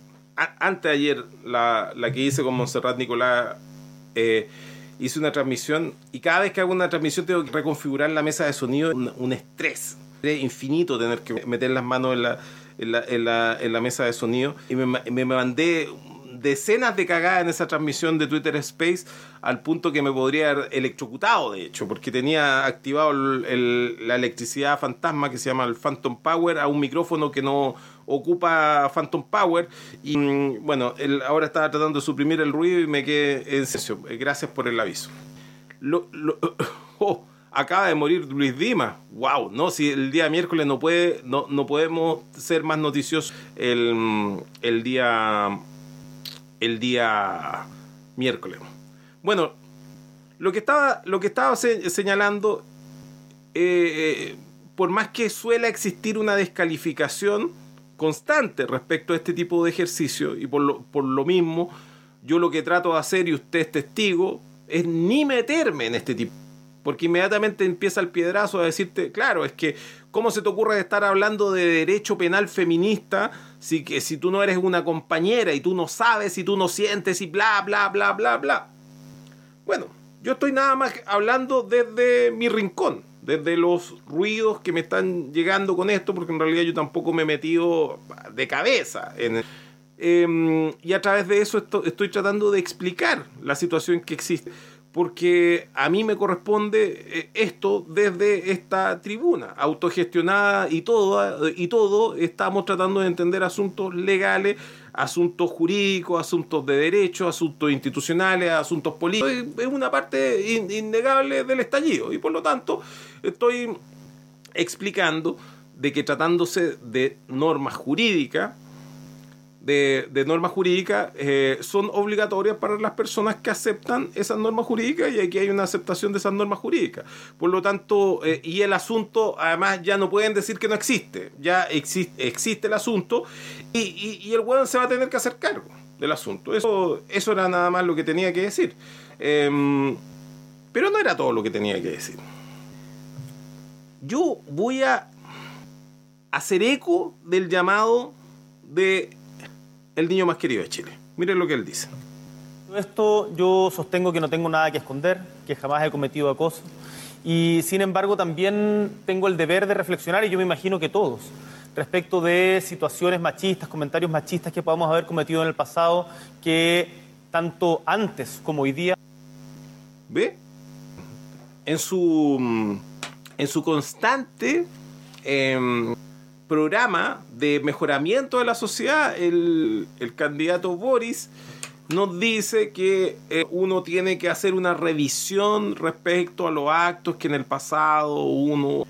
Y claro, em, existe, eh, eh, existe, hubo un momento en que existía la imperiosa necesidad de hacerlo. Usted es testigo en cuando fue la, mm, la huelga feminista y, la, y las tomas feministas, hubo mucha, mucho, muchas personas, muchos hombres que sin que, digamos, eh, hicieron, em, aceptaron estos llamados, se sintieron vinculados con estos llamados y dijeron, Saben, yo en el pasado hice esto, hice, hice este otro y, y digamos, me funo, me funo por esto que hice en el pasado y estoy haciendo todo lo posible por dejar de hacerlo.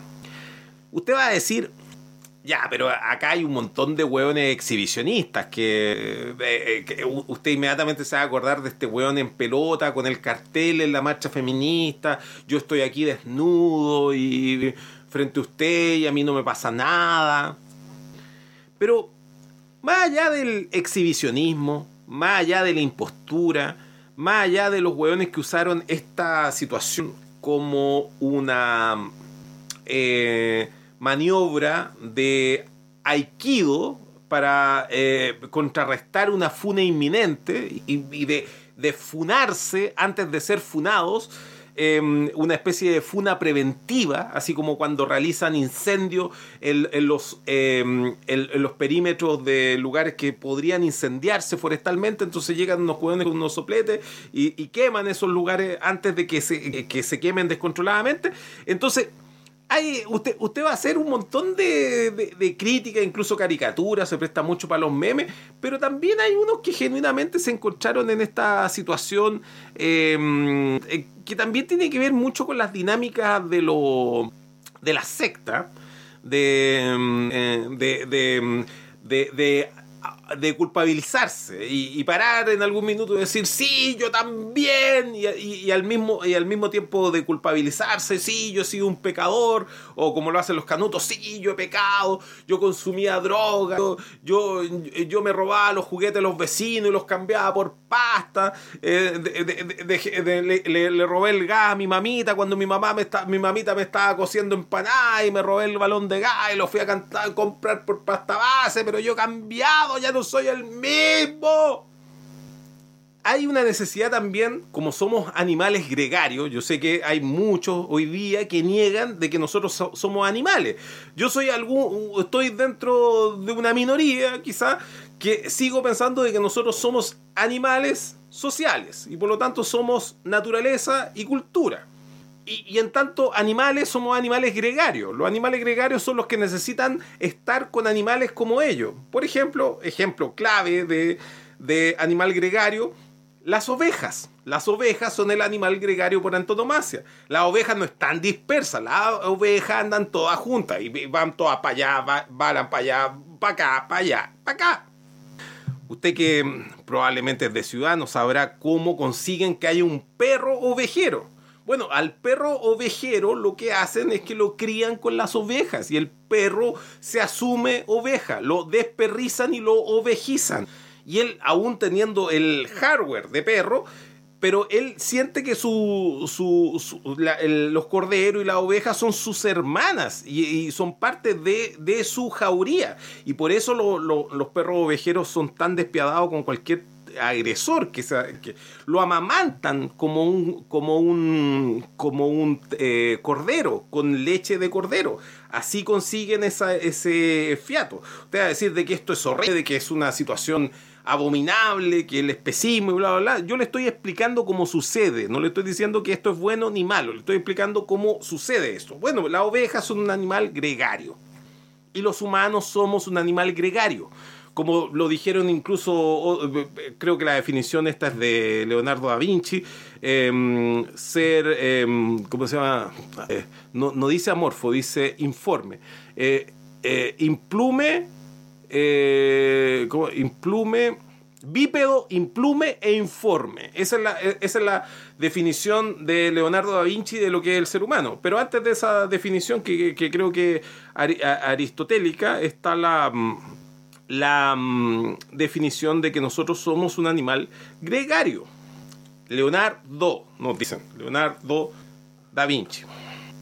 Como animales gregarios nosotros, nos, no, nosotros necesitamos sentirnos parte. Este ejemplo yo también lo he dado en el estallido. Un, uno va a un hotel porque, porque uno tiene elementos misándricos, eh, perdón, misántropos. Ando, ando medio tercio entre Edith y Moraes, el blanco más preto tengo algo de misántropo. Entonces, si llego a un restaurante, yo voy a buscar el lugar más alejado de la muchedumbre, de la multitud. Eh, si es que la multitud está hacia la ventana, yo me voy a ir hacia el pasillo. Si la multitud está hacia la ventana, pero me ha sucedido y me da la impresión de que usted también ha vivido ese proceso. Que usted ha llegado a un restaurante y el restaurante, un restaurante grande, el restaurante está solo.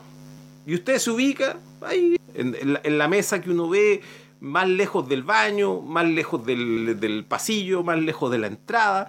Y, uno como ya está viejo, eh, evitando las corrientes de aire, porque no te va a entrar un, viento y te, va- a torcer la culata, weón, vaya a quedar ahí mm, eh, como moto estacionada, como decía el, el Coco Legrand. El, el cuento, te sentáis, sentado, estudiando la carta, o quizás cuando acaba de llegar la comida y ya no te podí retractar, y resulta que llegan unas personas al restaurante. Y el restaurante es enorme, hay 100, 100 mesas en el restaurante. Y esos hueones, ¿dónde se van a sentar? ¿Dónde se van a sentar esos hueones que llegan? Y ojalá unos hueones bulliciosos, cinco hueones, cinco hueones que ya tienen suficiente entre ellos cinco. Esos hueones se van a sentar al lado tuyo. Hay 100 mesas y los hueones se sientan al lado tuyo. Tú estás ahí en la playa, ponís tu, tu toallita en la playa, una playa no hay absolutamente nadie en la playa. Pasa la misma weá. Vienen unos hueones en una camioneta, ven el auto tuyo, se estacionan detrás del auto tuyo. Tal, hay, hay 8 kilómetros de playa, weón.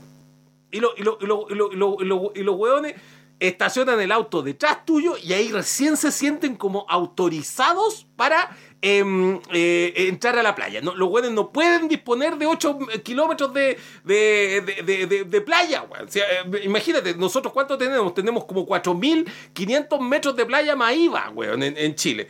Y los hueones te, ven, si estáis solo ahí, los hueones van a ir al lado tuyo. Y a lo mejor vos querías, a, bueno, a lo mejor te cagaste. Y a lo mejor y a lo mejor te estáis tapando con arena, weón. A lo mejor te estáis tapando con la, con la toalla. O a lo mejor querís tirarte peos, weón. O, o querís culiar, No sé, weón. Cualquier weón en la playa. Y los hueones van y se instalan al lado tuyo. ¿Por qué chucha pasa esa weá? Porque somos gregarios, weón. Y, aparte de gregarios, somos, somos. Nosotros somos la caricatura del weón gre- gregario. Porque más, más encima el weón llega, se instala al lado tuyo y no te saluda. ¿Cachai? Porque lo mínimo, si el weón te va a interrumpir, imagínate, vos a, lo mejor te estabais pajeando, weón, ¿cachai? Y, claro, y, el weón llega y al lado tuyo y lo, mínimo es, es- es- decirte mm, eh, buenas tardes, señor.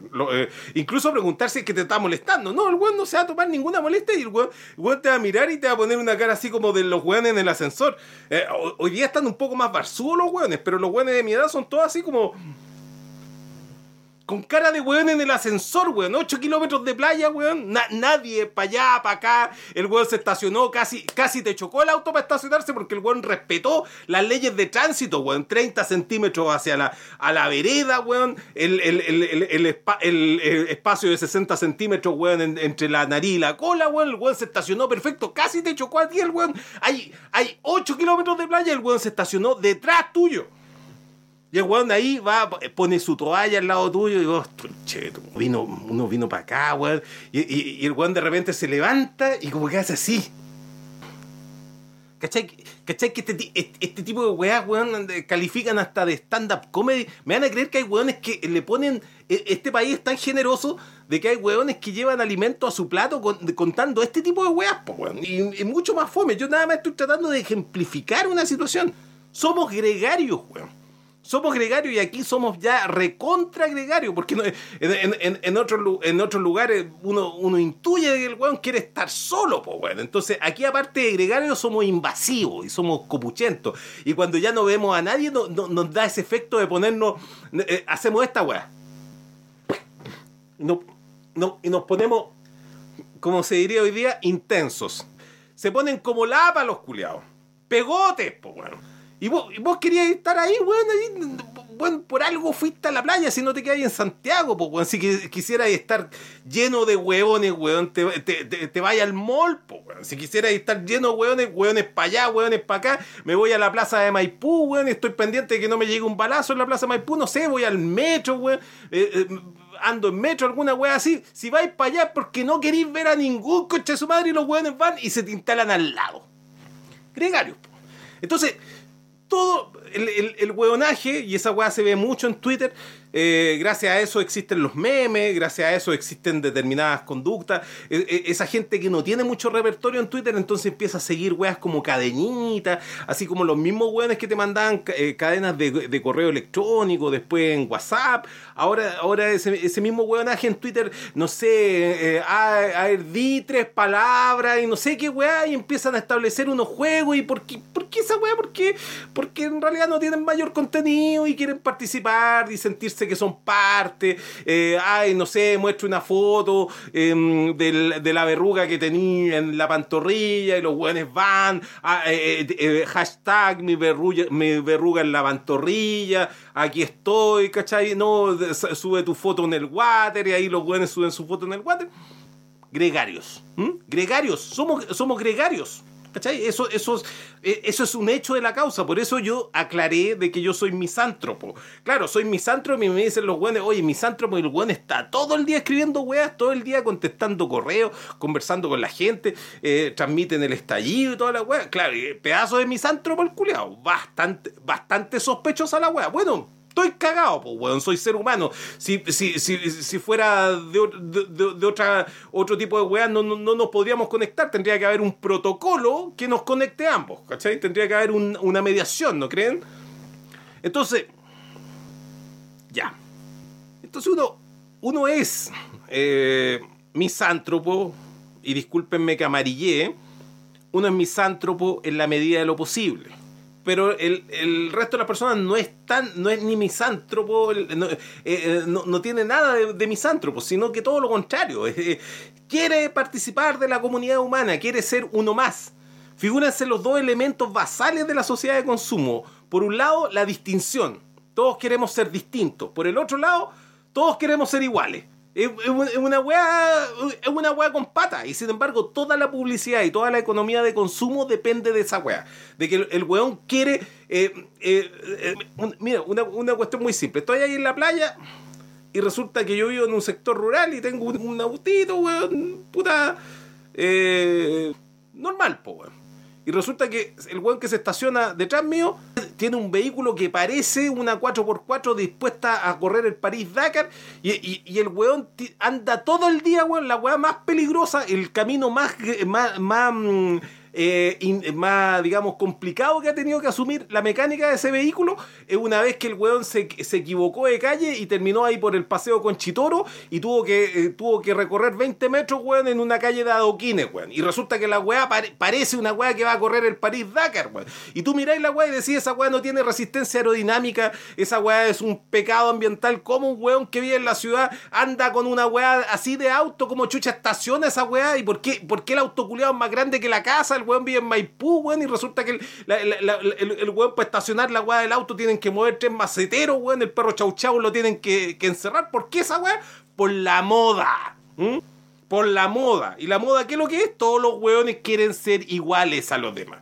Pero al mismo tiempo el hueón dentro del igual tiene que ser, tiene, tiene que tirarse, como dicen acá en el sur, el peo más arriba del culo. Entonces como se tira el peo más arriba del culo, el, au- el auto de él el auto chino que tiene más cromo falso de la cuadra, ¿cachai? Y la weá es un auto así levantado, gigante. Y la weá, ¿por qué? Los dos ejes de la sociedad de consumo. Distinción y al mismo tiempo em, eh, em, eh, ser igual a todos los hueones. Ya. Los hueones, ¿por qué quieren distinguirse? Porque si no quisieran distinguirse, ¿qué es lo que te dirían si no hay distinción? Ay, a- a- seguro tú soy comunista, pues, weón. Seguro, ay, ándate a vivir a Cuba, pues, weón. Ándate a vivir allá a Corea del Norte, donde todos son iguales y todos están obligados a hacer lo mismo. Yo me acuerdo que tenía un pedazo de saco, wea, de, de compañero de curso allá en Valdivia. Y la verdad es que el weón me indigestaba cada vez que hablaba y sus comentarios de mierda, porque además el weón se las sabía todas. Se las sabía todas. Y, y- y- miren el weón que está diciendo eso. Pero, pero en realidad, eh, yo- desde, desde, digamos, a ver, yo puedo aceptar a weones que se las saben todas, pero esa clase empezaba a las 8 de la mañana. Y el weón una vez se gastó cinco minutos opinando de una clase que, de que esas sociedades donde se ven todos iguales, como en China, y, el weón dando todo un panfleto facho que nadie le había pedido, y el weón. Y, a, ver, la, parte más chistosa del weón es que el weón andaba con una parca Columbia roja. que no se la sacaba nunca, por más que estuviera calefaccionada la sala. Peinado con gel para atrás. Pantalones Levi's azules planchados y con la basta hecha. Eh, zapatos Caterpillar Café. Disculpe que de marca. El hueón era de Osorno. ¿Cómo andaban vestidos todos los hueones de Osorno? Em, chaqueta Columbia roja, pantalones Levi's azules con eh, planchado y con la, y con, la basta, eh, zapatos Caterpillar. Es decir, todos los hueones de Osorno se vestían iguales y tenía ahí un hueón de Osorno vestido igual que todos los hueones de Osorno diciendo de que en China, resulta que en China los hueones se vestían todos iguales y, y nosotros no podíamos soportar una sociedad así porque los hueones en China se vestían todos iguales. Entonces, la weá es que, puta weón. Uno dice, me levanté a las 8 de la mañana, weón. No, a- las 8, antes de las 8 de la mañana, weón. Evité, weón, mojarme en esta ciudad de mierda porque eh, eh, vi- vivir en Valdivia es uno de los grandes errores que puede cometer un weón porque es, como vivir en una piscina sin agua, pero que de repente la empiezan a llenar y todos los días es lo mismo y no sabéis si estáis en la piscina o qué, chucha, weón. Qué, lugar de mierda es Valdivia. Y la weá es que ahí estaba yo, weón, para tener que soportar un osornino, un osornino tan ahueonado como podría ser Daniel Matamala. Si yo, por esa weá le tengo tirra a Matamala, porque Matamala, si, si buscamos una foto del culeado, yo les doy firmado que lo vamos a pillar con una ca- chaqueta roja, con unos Levi's planchados, weón, y con unos, unos zapatos Caterpillar. Pero, weón, yo, yo esa apuesta la gano. Eh, por favor, apostemos esa weá y, y esa apuesta la pillamos. De que el weón de Daniel Matamala se vestía exactamente igual. Y, y resulta que yo me, me escucho la, la el, el comentario del weón y, levanto la mano. Levanto, levanto la mano casi, casi también para evitar quedarme dormido, weón, vomitar, weón, alguna weá, o, o- o- querer arrojarme por la ventana, weón, de, de- de la sala. Profesor, eh, por favor, diga, eh, cuénteme. Mire, yo lo único que voy a opinar es que, eh, según André Marox, en su libro Los soviets en China, eh, que está... eh, eh, ah, no, no fue en los soviets en China, disculpen, me, me- fui más en la bola. Porque en los soviets de Chile, eh, en China habría sido una referencia muy, muy... eh, aún más precisa. No, no. Y además hubiese dicho los soviets en China, la verdad es que habría quedado la cagada. Los horninos me hubiese ofrecido eh, combo. No, la condición humana, sí. Le dije, en la condición humana de André Marox, ambientada en la China prerevolucionaria, él comenta eh, cómo eh, eh, comienza el libro hablando de los chinos que vivían en las factorías. Las factorías eran los lugares que estaban colonizados por los franceses, estadouni- estadounidenses e ingleses, y, que estaban en la, en la, en la zona contigua de la, de la actual Beijing. Y en esa zona existían los trabajadores, los obreros de esta empresa, y ellos se vestían todos iguales porque existía una vestimenta que era la más barata, que era la que confeccionaban precisamente en esa factoría, y por lo tanto todos los chinos, antes de la Revolución Rusa, se vestían exactamente iguales uno a otro por, una- por un tema económico. La verdad es que el, el, el, el- el hueón quedó, bueno, eh, quedó con cara de osornino que se le acaba de arrancar una vaca. Eh, y, la verdad es que eh, eh, en- entendió muy bien, o quizá no entendió muy bien la referencia bibliográfica, pero el weón entendió muy bien que si el weón decía una estupidez una vez más, yo nuevamente lo iba a repasar y le, iba a salir con otra referencia de mierda hasta, que el weón se aburriera definitivamente. Em, bueno, eso, eso se llama conductismo, es como medio a lo Pavlov. La, eh, ¿Qué estábamos hablando? Ah, bueno, lo gregario. Lo gregario. ya. Los hueones quieren ser iguales. Y por esa razón existe una moda. Y- y ocurre que en algún minuto todos los hueones se visten igual. Hablan igual, dicen hueá igual, nos reímos con los mismos memes, con los mismos emojis, o, empezamos a ocupar distintas eh, palabras, por ejemplo, en nuestra propia comunidad, nos sentimos, nos sentimos aceptados por la comunidad por ocupar estas mismas palabras que son parte de un argot que se va mm, construyendo. Bueno, pero al mismo tiempo quere- queremos ser distintos dentro de esta totalidad. Entonces cuando existieron esta... mm, disculpe que lo diga así, voy a pedir disculpas. Cuando se impuso esta moda esta moda de, eh, el, de, de- de la huelga feminista, de las tomas feministas, resulta que muchos se sintieron, muchos no querían bajo ningún modo, ningún respecto quedarse fuera de esta moda. Sean pantalones nevados, pantalones pata elefante, pa- pantalones con eh, zapatos con medio taco. eh, me, acuerdo que hubo un tiempo en que uno ocupaba unos pantalones y había como una, una cintita, una pretina en, en el pantalón que era con colores. Con, con una weá como floreada, weón.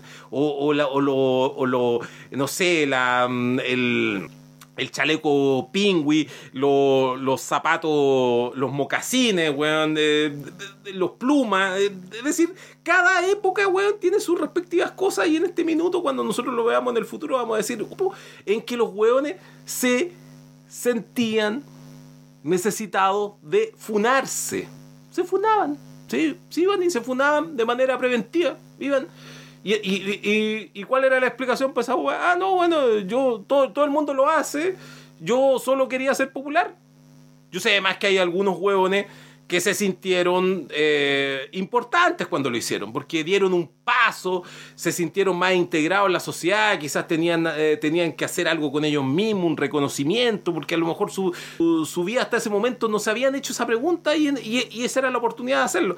Claro, uno diría, la oportunidad de hacerlo es, es ante el espejo, ante los amigos, ante la familia, ante, no sé, los sujetos cercanos, pero no, hay otros hueones que se relacionan con los computadores como si fueran su espejo y hay hueones que necesitaban de decir, no, yo, yo me acuso, yo me acuso de haber cometido este tipo de hueones. Ojo que yo no estoy acusando, digo, no, no me estoy refiriendo a, a- quienes acusaban. Estoy hablando de aquellos que se daban por acusados. Y preventivamente se subieron a este carro. Entonces parecía que, parecía que todos estaban en este, en- este ambiente de, de secta. ¿eh? Y estaban todos. Y, y nadie quería ser menos. Estaban todos así como conteniéndose de ir. No, si yo también, yo también en algún minuto. Y ahí, y ahí es donde a mí me surgía la pregunta. Porque. Porque si usted escucha el estallido se da cuenta que yo en, en general ando paviando y, tomo cierta distancia para, para, para tratar, para, para tratar de entender cosas que el resto no, no está viendo, pero no, no tiene que ver con, con un talento especial, sino que tiene todo quizás autismo. Eh, la verdad es que yo decía, ¿en qué minuto estos hueones piensan de que nosotros caímos como como que de repente nosotros nos pusieron así como el piano de los Jaiba en Machu Picchu. En la. En la. mm, En la, en la, en la historia, ¿cachai? Como el piano en, eh, de, en Machu Picchu, ¿cach- No- sin mirar el helicóptero, sino que de repente, así, nos instalaron en la vida. Y se nos olvida, weón, que nos precede una historia y que nosotros, nosotros somos parte de esa his- y que esa historia es brutal, es violenta, es horrible. No, no hace mu- mucho tiempo, antes de que nosotros tuviéramos eh, civilizaciones, nosotros éramos un animal depredador que vivía mm, en la selva, en la sabana, en distintos climas y nosotros teníamos que matar o morir, estoy diciendo a otro tipo de especies. No existía la guerra institucionalizada, pero nosotros eh, era- éramos, eh, de hecho, nos pusimos en el, en el, en la, hablando de pirámides, nos pusimos en la cúspide de la pirámide, los guanes más bacanes, weones, de, de de todo el reino animal, weón. En nuestra capacidad de qué? De ser extremadamente violentos, de ser extremadamente mortíferos. Entonces, ¿por qué digo esta weá que hay, algunos weones que creen que nacimos recién y que aparecimos, weón, así como el piano, weón, de los Jaivas? Nos vinieron a dejar en un helicóptero, en un platillo volador y de repente aparecimos, weón, y no tenemos historia, no somos nada. Es decir, nosotros no, provene- no provenimos de familias que fueron esencialmente violentas, familias que sufrieron la dictadura, dictadura que la sufrimos nosotros mismos y que antes de la dictadura la verdad es que el mundo, el mundo ni el mundo, ni Chile tampoco era miel sobre hojuelas. ¿Dónde quedó toda esa violencia, esa violencia sistémica? Resulta que esa violencia se disipó de, un momento a otro, no sé, pues estaba Patricio Elwin, weón, ahí en el, en el, en el, mm, Estadio Nacional y decir, y queremos una reconciliación entre civiles y militares. Todo, ¡eh! ¡Cállate, viejo culiao! ¡Amarillo concha tu madre! ¡Chúpame la corneta, Patricio Elwin! No, no, no, no, señores, no, señores, no, no, no, no, señores. Civiles y militares, civiles y militares. Y resulta que ahí se acabó todo, weón. Y, resu- y re- resulta que esa weá fue el, el, el, el, el- piano los jaivas. Cayó esa weá y resulta que, el, no, oye, no hemos tenido violencia, aquí no han matado gente. No, no, voy a, no voy a abundar en detalle porque todos los conocemos. Es- es es decir, los, los, weones, los llegaron llegaron los españoles, ya esta weá no suena como Dinamita Show, no sé, porque cada vez que digo que llegaron los españoles, ya los españoles cruzaron el río Biobío para acá y dijeron, ay, sí, miren, oye, cabros, miren, Conforme a los protocolos, conforme a los protocolos. Oye, weón, esta weá ha sido sangre y fuego. Para pa donde usted mire, pachá, ha sido sangre y fuego. Entonces, ¿en qué minutos nos dijeron nuevamente la weá Tony Camo? ¡Tum! ¡Tum! ¡Tum! ¡Tum! ¡Tum! ¡Tum! ¡Tum! No, usted no vive en un mundo violento. Toda la violencia se termina cuando yo cuente hasta tres. Uno, dos, tres. Ya somos una sociedad completamente pacífica. Puede proseguir, señor Elwin. ¡Civiles y militares! ¡Sí! ¡Civiles y militares! ¿En qué minuto, weón, alguien responsable, weón, con cierta eh, honestidad intelectual se le podría pasar por la cabeza, weón? Que una sociedad así de repente, weón. Eh, eh, Oye, y estoy hablando de Chile y no estoy hablando de Brasil, no estoy hablando de Colombia, weón. No estoy hablando en Estados Unidos. En Estados Unidos, weón, no han, no han estado un segundo sin estar en guerra. Creo que fueron como tres minutos que no han tenido una guerra los weones desde 1789, na- desde 1787 hasta la fecha. Y esos mismos conches su madre que están matando en todo el mundo luego vuelven allá a, Denver. Andan ahí en Dakota, en Colorado, andan ahí eh, caminando. Sí, ahora soy un productivo eh, ciudadano estadounidense. Oye, sí, caminan por los suburbios, por mientras un niñito pasa en una bicicleta, un niño con una melena y está tirando los periódicos, weón, en los jardines de los reconchas de su madre. Y resulta que ese conche su madre que andaba violando gente, que andaba matando gente, que andaba poniendo bombas debajo de los, autos, weón, que andaba enseñando que otros weón hicieran esas weas, andaban descuartizando gente. Resulta que ese conche su madre anda caminando, anda con su sombrerito, caminando por, su, mm, por, su Dakota natal y, y saluda a la gente y todo. Hola, hola, hola John, tanto tiempo que está. Y toda esa weá se queda así, weón, desaparece, se fuma. La violencia está ahí, weón. Cuanto más queráis negar esa violencia, la violencia más reflota, reflota una y otra vez, weón. Yo, yo no sé si es gente que, que, que es hueona, lo quiere hacer hueona uno, o, o- o nunca le ha tocado destap- destapar un water, weón, que no entiende, weón, de que el tema de la violencia es, un- una cuestión muchísimo más grande y, y que la weá no se basa en que nosotros hagamos todo tipo de rituales eh, de, de expiación. Porque además, además, la mayoría de las brutalidades en la sociedad comienzan cuando los hueones se dan esos espacios para hacer eso, esas ceremonias de eh, expiación, po. Porque, porque, como dijo Cantinfla en un maravilloso discurso, Mario Moreno Cantinfla, dijo antes, antes, hoy día estamos mal, pero estamos mejor porque al menos somos conscientes de que estamos mal.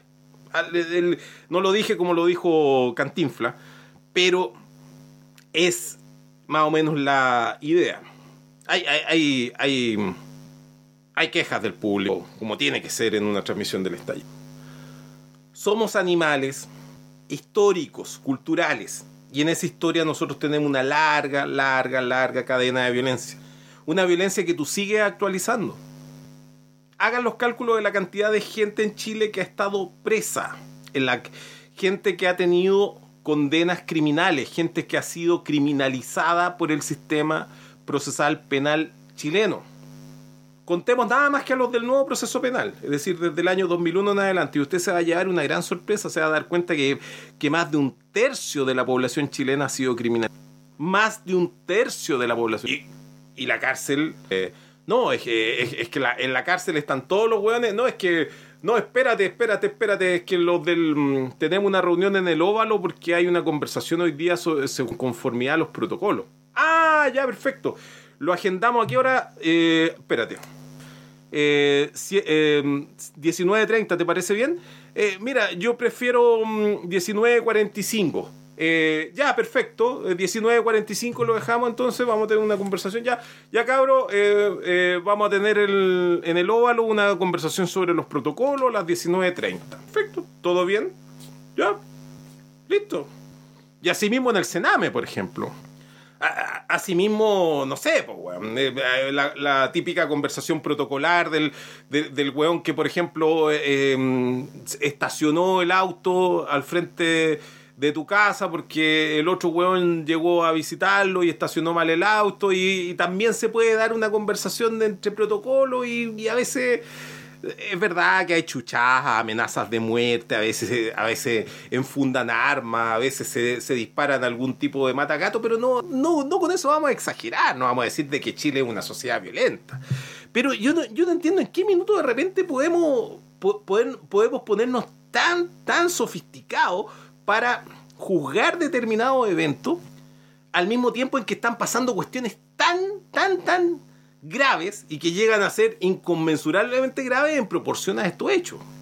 Hechos que podrían ser importantes, si uno los mira eh, fijamente. No los estoy despreciando. Pero si uno los mira desde el panorama general, resulta que so- son de una insignificancia pavorosa. Y que, y que nos no, nos invita a, mm, a pensar estas cosas nuevamente y decir, oye, así como cuando eh, ocupaste tus pantalones Cheldis, weón, con flequillos, weón, o, o- te creías Gerardo y tenías eh, una, un- una rotura en la, en la rodilla de tus Cheldis nevados, eh, y tú decías, "Ay, puta, me quedaban como las huevas esos pantalones, de la misma manera usted también diga, oye, era necesario de que yo empezara, oye, sí, sí resulta que yo fui machista, pero ¿saben qué? Yo le voy a hacer caso aquí a, a este muchacho, este muchacho, yo, yo, yo, yo- encuentro que este muchacho en realidad es alguien bueno, como dijo Coloane ayer, ¿no? nuestras compañeras feministas. Dicho esto, yo sostengo que no tengo nada que esconder, que jamás he cometido acoso. Y sin embargo, también tengo el deber de reflexionar, y yo me imagino que todos, respecto de situaciones machistas, comentarios machistas que podamos haber cometido en el pasado, que voy a contar una wea. Ya, para que, como dicen, se rompe o se raja. Quizás yo, yo, siempre, en mi, en mi constante mm, capacidad de siempre estar en contra de la moda, una wea que tengo muy arraigada, quizás de porfiado, eh, de pintamono, no sé, como usted quiera llamarlo, la verdad es que ya, yo, yo voy a aceptar el llamado de- de este niño Gabriel cuando dice, Y sin embargo, también tengo el deber de reflexionar, y yo me imagino que todos, respecto de situaciones machistas, comentarios machistas que podamos haber cometido en el pasado. Ya, mira. Corría el año 2006. Corría el año 2006. Y algo conté en uno, de los estallidos pasados de que eh, había, mm, eh, nos habíamos tomado la Escuela de Derecho de la Universidad Central, más o menos en mayo del año 2000. Y resulta que nos tomamos la Escuela de Derecho de la Universidad Central contra toda la opinión de lo establecido en la, en la universidad, porque además éramos los más marginales de la escuela de Derecho que éramos los de la vespertina. Era, éramos, éramos como, lo que es comunes al, al Frente Amplio. Es decir, nosotros éramos los... eh, ya, ya estamos en horario mayores, el- éramos lo más kuma del, del- de la escuela de Derecho. la vespertina. Y yo era el weón más pendejo de todos los que estaban en la vespertina. No me acuerdo si tenía 29. No, no lo recuerdo bien. No, no me estoy quitando edad porque en realidad no me, nunca me ha interesado ese. Y la cuestión es que decidimos la toma. Ya, perfecto, todo bien. Y yo me, dejé caer en la, en la Universidad Central con la combi. La combi que usted quizá ha visto en algunas películas tales como La exposición del GAM, como el choque de las vallas papales, como la toma de la, de la Universidad del Mar, en donde también estuvimos con la combi. Y la cuestión es que yo fui con mi combi, entendiendo de que era una, una toma bastante peculiar, porque nosotros nos habíamos tomado la, la, la- Universidad Central, pero no teníamos, no teníamos eh, eh, em, eh, capacidad de sostener esa toma entre los vespertinos. Entonces la ayuda de personas como yo era, era insustituible. Entonces yo dije, voy a llegar a una situación hostil, entonces yo me fui en, en la combi en plan eh, tanque. Entonces habilité la- una cama que yo le ponía atrás a la combi, que lo hacía con, con un, par, con un par de sillas, weón, así como cabestrillo. Ponía unos tablones, weón, su colchoncito, weón, eh, frazada, weón, toda la weón, y me fui con la combi. Bueno, a lo mejor usted no sabe que las combis, la- las combis de verdad, no las combis que, que tienen los cuicos, tienen una separación entre la cabina y, la zona de carga. Esta era una combi de carga, entonces no, no, no es que uno pudiera pasar libremente entre la cabina y la cama. Estaba la cama para atrás y en una zona de carga que, que en ese tiempo no había nadie que dijera, oye, qué bonita tu combi. En ese tiempo todos los buenos, oye, la wea fea. po". No, esa wea, la deban- esa wea debe ser de un feriano. No, esa, we- es- es- esa, esa weá horrible, weón, la tienen. tie- Debe ser un weón, un beguino que fue a, fue a comprar, weón. Nadie, nadie, te, nadie andaba. Y, cuando yo manejaba con la combi ahí por camino Melipilla, los weones, venía yo siempre en, plan así como viejo jubilado a manejar, y los weones me querían echar chuchadas de por qué anda tan lento el weón, y to- todos, yo creo que todos los weones me decían, apúrate, pues viejo culeado. Todos me decían eso y cuando iban pasando al lado mío no lo podían creer y decían, y tan, joven y tan lento que manejáis, conchetume. Me tapaban a chuchar y yo venía ahí en mi combi. Tranquilito me encantaba que me agarraran a chuchar, era, parte de la ventaja de manejar la combi. No era, no- yo, estoy explicando de que no había nada hondero en, and- en- en andar en, en una combi. pues. Era una weá completamente obrera, ¿cachai? La combi. Por eso uno va a los barrios pobres y uno se encuentra todavía con estas cosas. Y resulta que fuimos nosotros los culpables por lo que hicimos en el GAM y lo que hicimos en la, en la en Valparaíso, de haber transformado este vehículo obrero, que era el último reducto de tener un vehículo obrero, weón, de, multipropósito, weón, para hacer cualquier cosa. Si yo podía abrir lata, eh, yo podía abrir eh, tapas de cerveza, weón, en la bisagra las puertas de la combi, y de repente, weón, los weones, ay, le cortan el techo y voy a vender café. Oye, los reconchas de su madre, buenos para echar a perder todo, pero bueno, ¿quiénes fueron los que, quiénes fuimos los que le dieron el pie a que estos weones se pusieran a intervenir combi? Nosotros. Porque nosotros le, dotamos de épica a la wea. Y entramos en el circuito de los conchas de su madre. Y los conchas de su madre empezaron a mirar a las combis así como, oh, que son bacanes las combis. ¿Te imaginas? Yo anduviera ahí por camino a Melipilla, por la combi, weón, manejando, weón, así. Y los weones se imaginan, po, weón. Y ese weón era yo, po, weón. Eh, Era yo, por mientras esos mismos weones me bocineaban. Oye, viejo culiado, apúrate, weón. En esa combi me fui para la, uni- eh, pa la Universidad Central, me estaciono en, en donde ahora hay edificio, en ese tiempo era un improvisado estacionamiento, enorme estacionamiento. Eh, la, la Universidad Central siempre, siempre, siempre fue una weá Maipú, la Florida, Puente Alto. Entonces los compañeros de curso no llegaban en auto a la Universidad Central. Pues bueno, entonces yo, yo, yo vendría, eh, vendría a ser de los alumnos cuicos de que tenía auto. Pues bueno. Y bueno, me estacioné en la weá. Llegué con mi combi, weón, asamblea y toda la weá, y me empecé a, a bancar todo tipo de, de comentarios de los weones que querían echar para atrás la, la toma. Lo, lo más singular que ocurrió esa noche, porque estamos hablando de un día viernes, porque la toma la habíamos decidido el día antes, un día jueves, entonces era el día de, de implementación de la toma, quedarse el fin de semana y toda la cuestión, es que la primera noticia que teníamos en el frente era de que eh, Juan Guzmán Tapia, eh, que en paz descanse, el, el, el, decano de la Escuela de Derecho, había autorizado la toma. Nosotros todos quedamos chuecos cuando nos dijeron, oye, no, si la toma está autorizada. Y nosotros decíamos, oye, si esta weá no requiere autorización, si esta es una medida de fuerza, no veis los candados, esta weá está encadenada por todos lados, esta weá no- nos tomamos esta weá. No, la primera noticia que reci- no es que fue, fue el presidente del centro del, de la escuela de Derecho a hablar con él. ¿Cómo se llamaba el ahueonado que era el presidente? Pablo Centeno, creo que se llamaba el tonto ese. Puta que era weón, por chucha, y amarillo como el sol. ¿Usted, ¿Usted cree que los weones hoy día son amarillos? No, recontra amarillo el culiado. Pablo Centeno creo que se llama. Em, ya, no, es que era del, de, de, de Diurno. ¿Cachai? Los de Diurno hablaron con Juan Guzmán y Juan Guzmán autorizó la toma. Ya, Ah, ya, perfecto, ya. Autorizado, no, esta weá está tomada, bueno, así queda lo mismo. Entonces ahí llegó la secretaria, eh, la secretaria de la FEUCEN, de la Federación de Estudiantes de la Universidad Central. En, un mes de mayo. No, no sé si será mi impresión, pero yo siempre he considerado que en Santiago el mes de mayo es el día, es el, es el mes del año más helado que existe. Yo, yo incluso me cago más de frío en mayo que en julio. La secretaria general de la universidad vestía not- no- notorio y extravagante vestido corto de una sola pieza, pabilo, en mayo.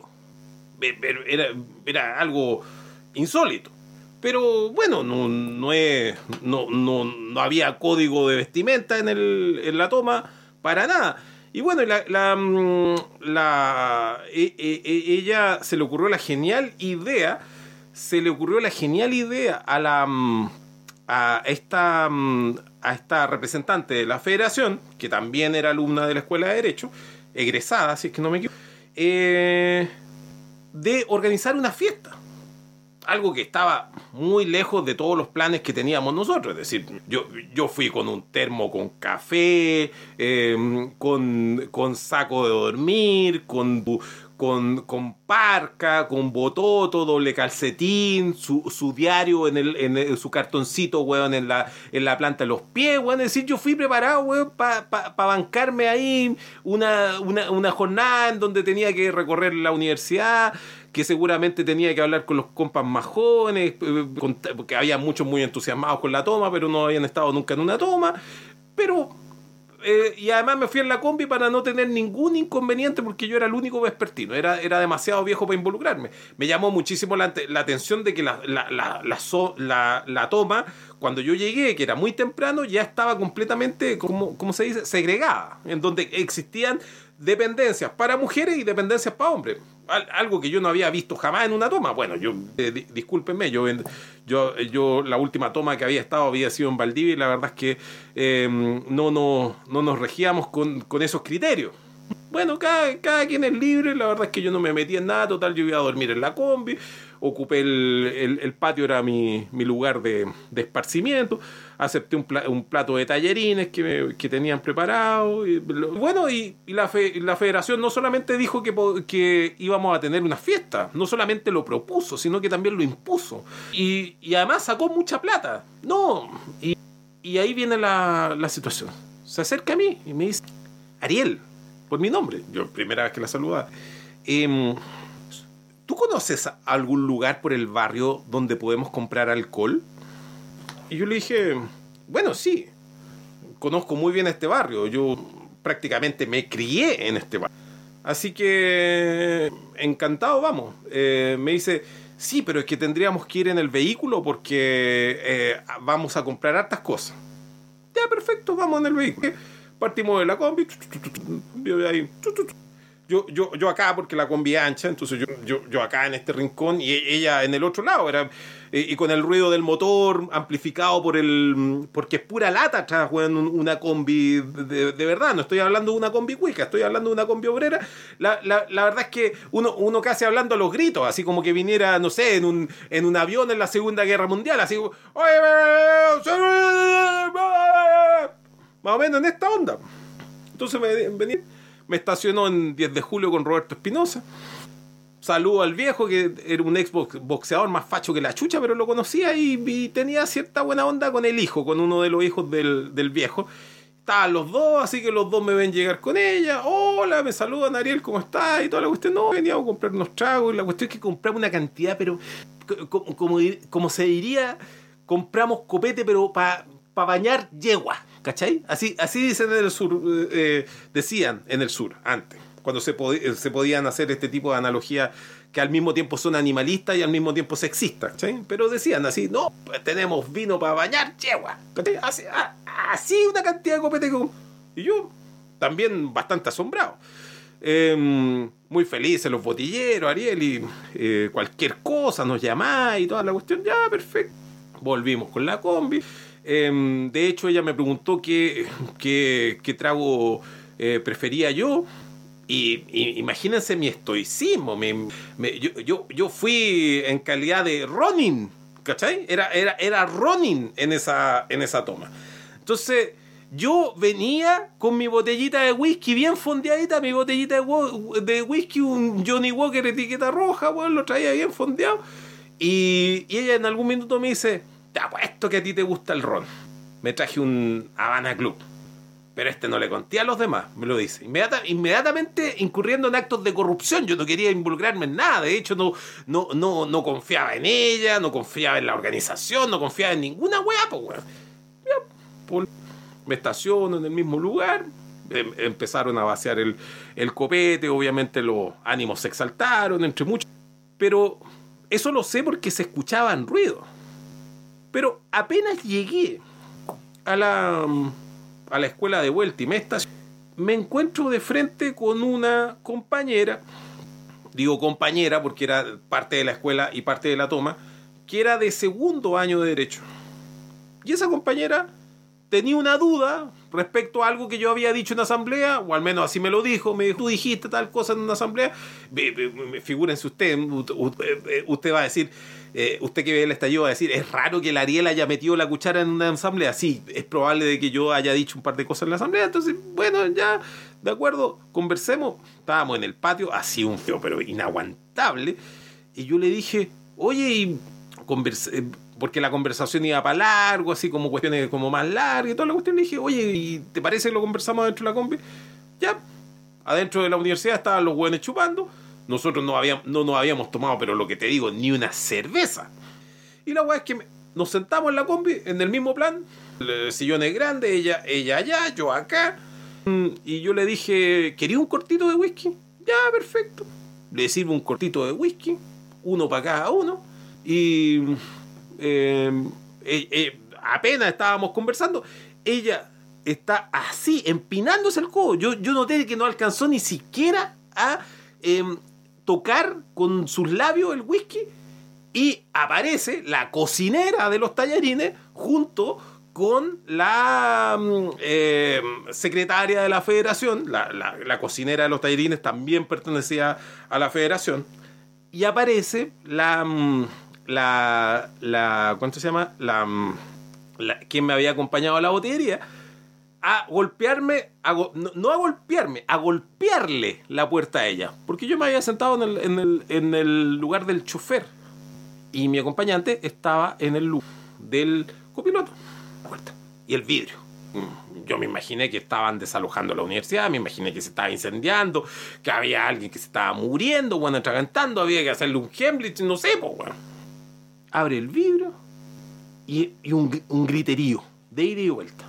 Eh, entre, entre las dos, que eran bastante mayores a lo que era esta niña, que habrá tenido 19, 20 años.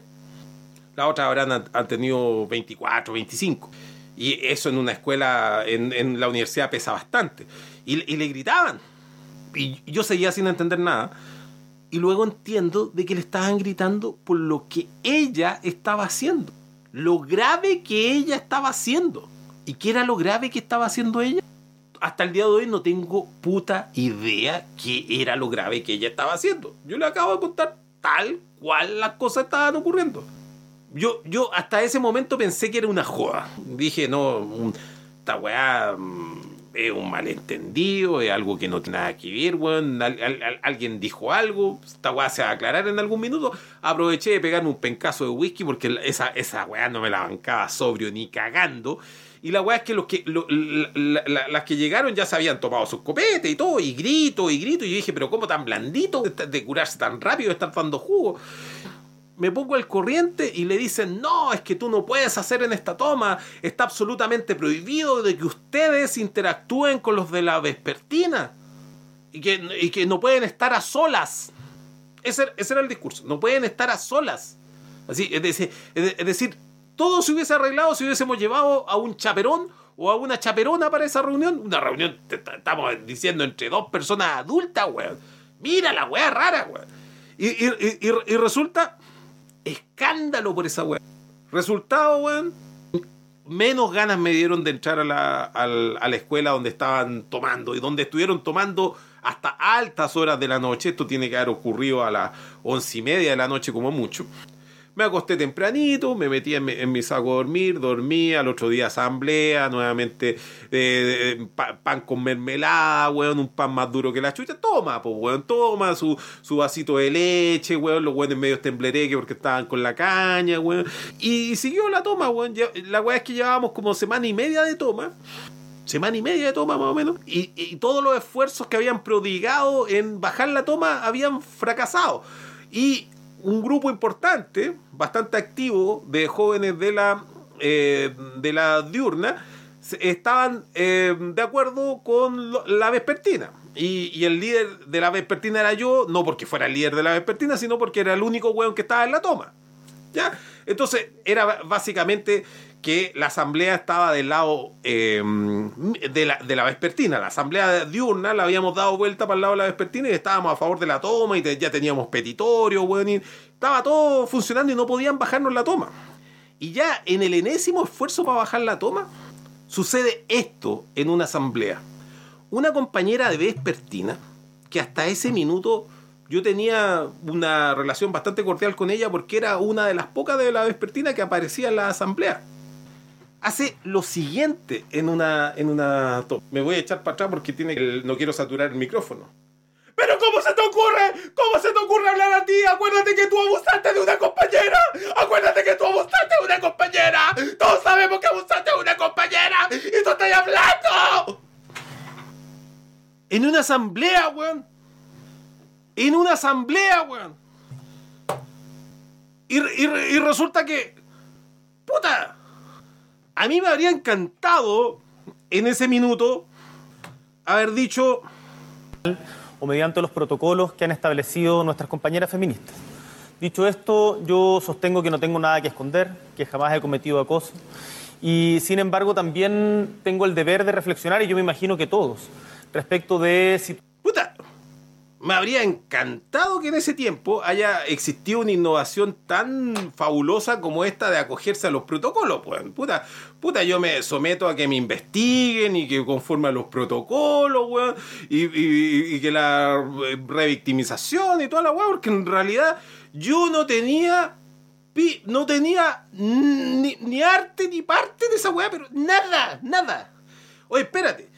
Y voy a decir, una vez más, para que no quepa ninguna confusión. Yo no soy el piano de los Jaiba que de repente apareció, weón, en, en Machu Picchu.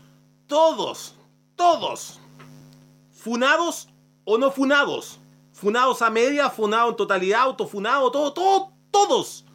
Obviamente vivimos en una sociedad una, y una sociedad eh, contradictoria, violenta y toda la weá haría un pésimo papel el hecho de decir, oye, no sé que yo soy eh, eh, Apolo, yo soy el niño bueno, yo jamás, no, ¿qué? ¿Cómo se te ocurre? ¿Que ¿Cómo yo haría algo así?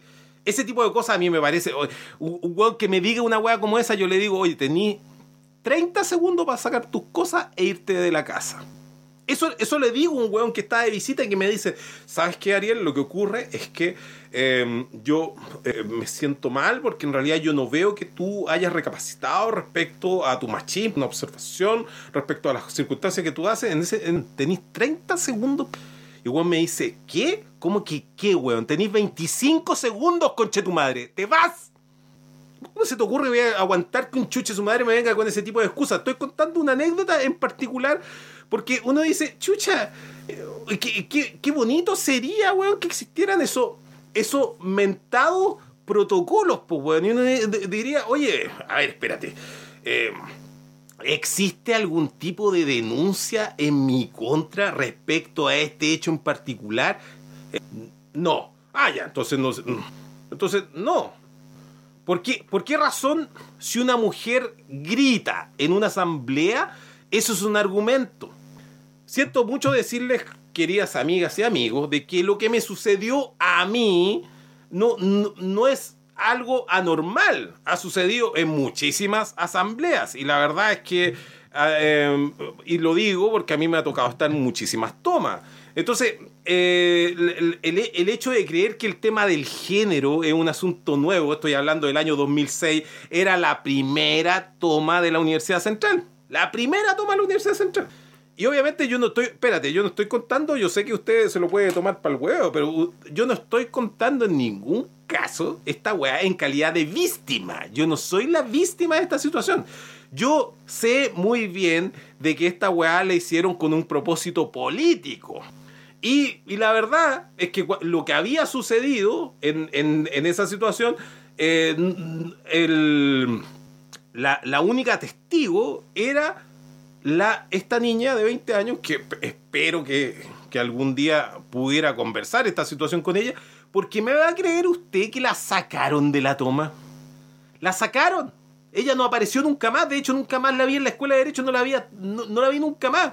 No- como habíamos conversado poco, ni siquiera me acuerdo de su nombre. Pero la verdad es que yo creo que lo que hicieron con ella fue mucho más injusto que lo que hicieron conmigo, porque a ella la trataron como que ella hubiese sido una pécora. Era como una discusión bíblica, así, macartista. La verdad es que ahí si hubiese, hubiese pasado cualquier otra cosa bajo consentimiento, la, la verdad es que yo no sé qué tipo de cosas nos podrían haber dicho eh, a nosotros, qué, podría, qué, qué falta podríamos haber incurrido, pero la verdad es que ni siquiera había la intención de que eso pasara, nada, nada, no, como te digo, apenas estábamos conversando. Y resulta que esta situación sí eh, generó un efecto en la asamblea. Porque los hueones que estaban cabreados con mi argumento, obviamente encontraron una posibilidad de, empezar a destruir el resto de mi argumento. Ay, claro, pero mira lo que le hiciste y, y- y la, y, la, que hizo la acusación, que no tenía nada que ver porque no estuvo ese día viernes. Y, yo no sé de qué manera logró entender el proceso y lo sabía mejor que todos los presentes. Resu- re- resulta que ella no, no soportó en la situación en que se encontraba y estaba ya llorando en el hall de la Universidad Central y, y todo lo que todos se acercaban a ella a consolarla porque ella, ella, ella no podía de esta situación.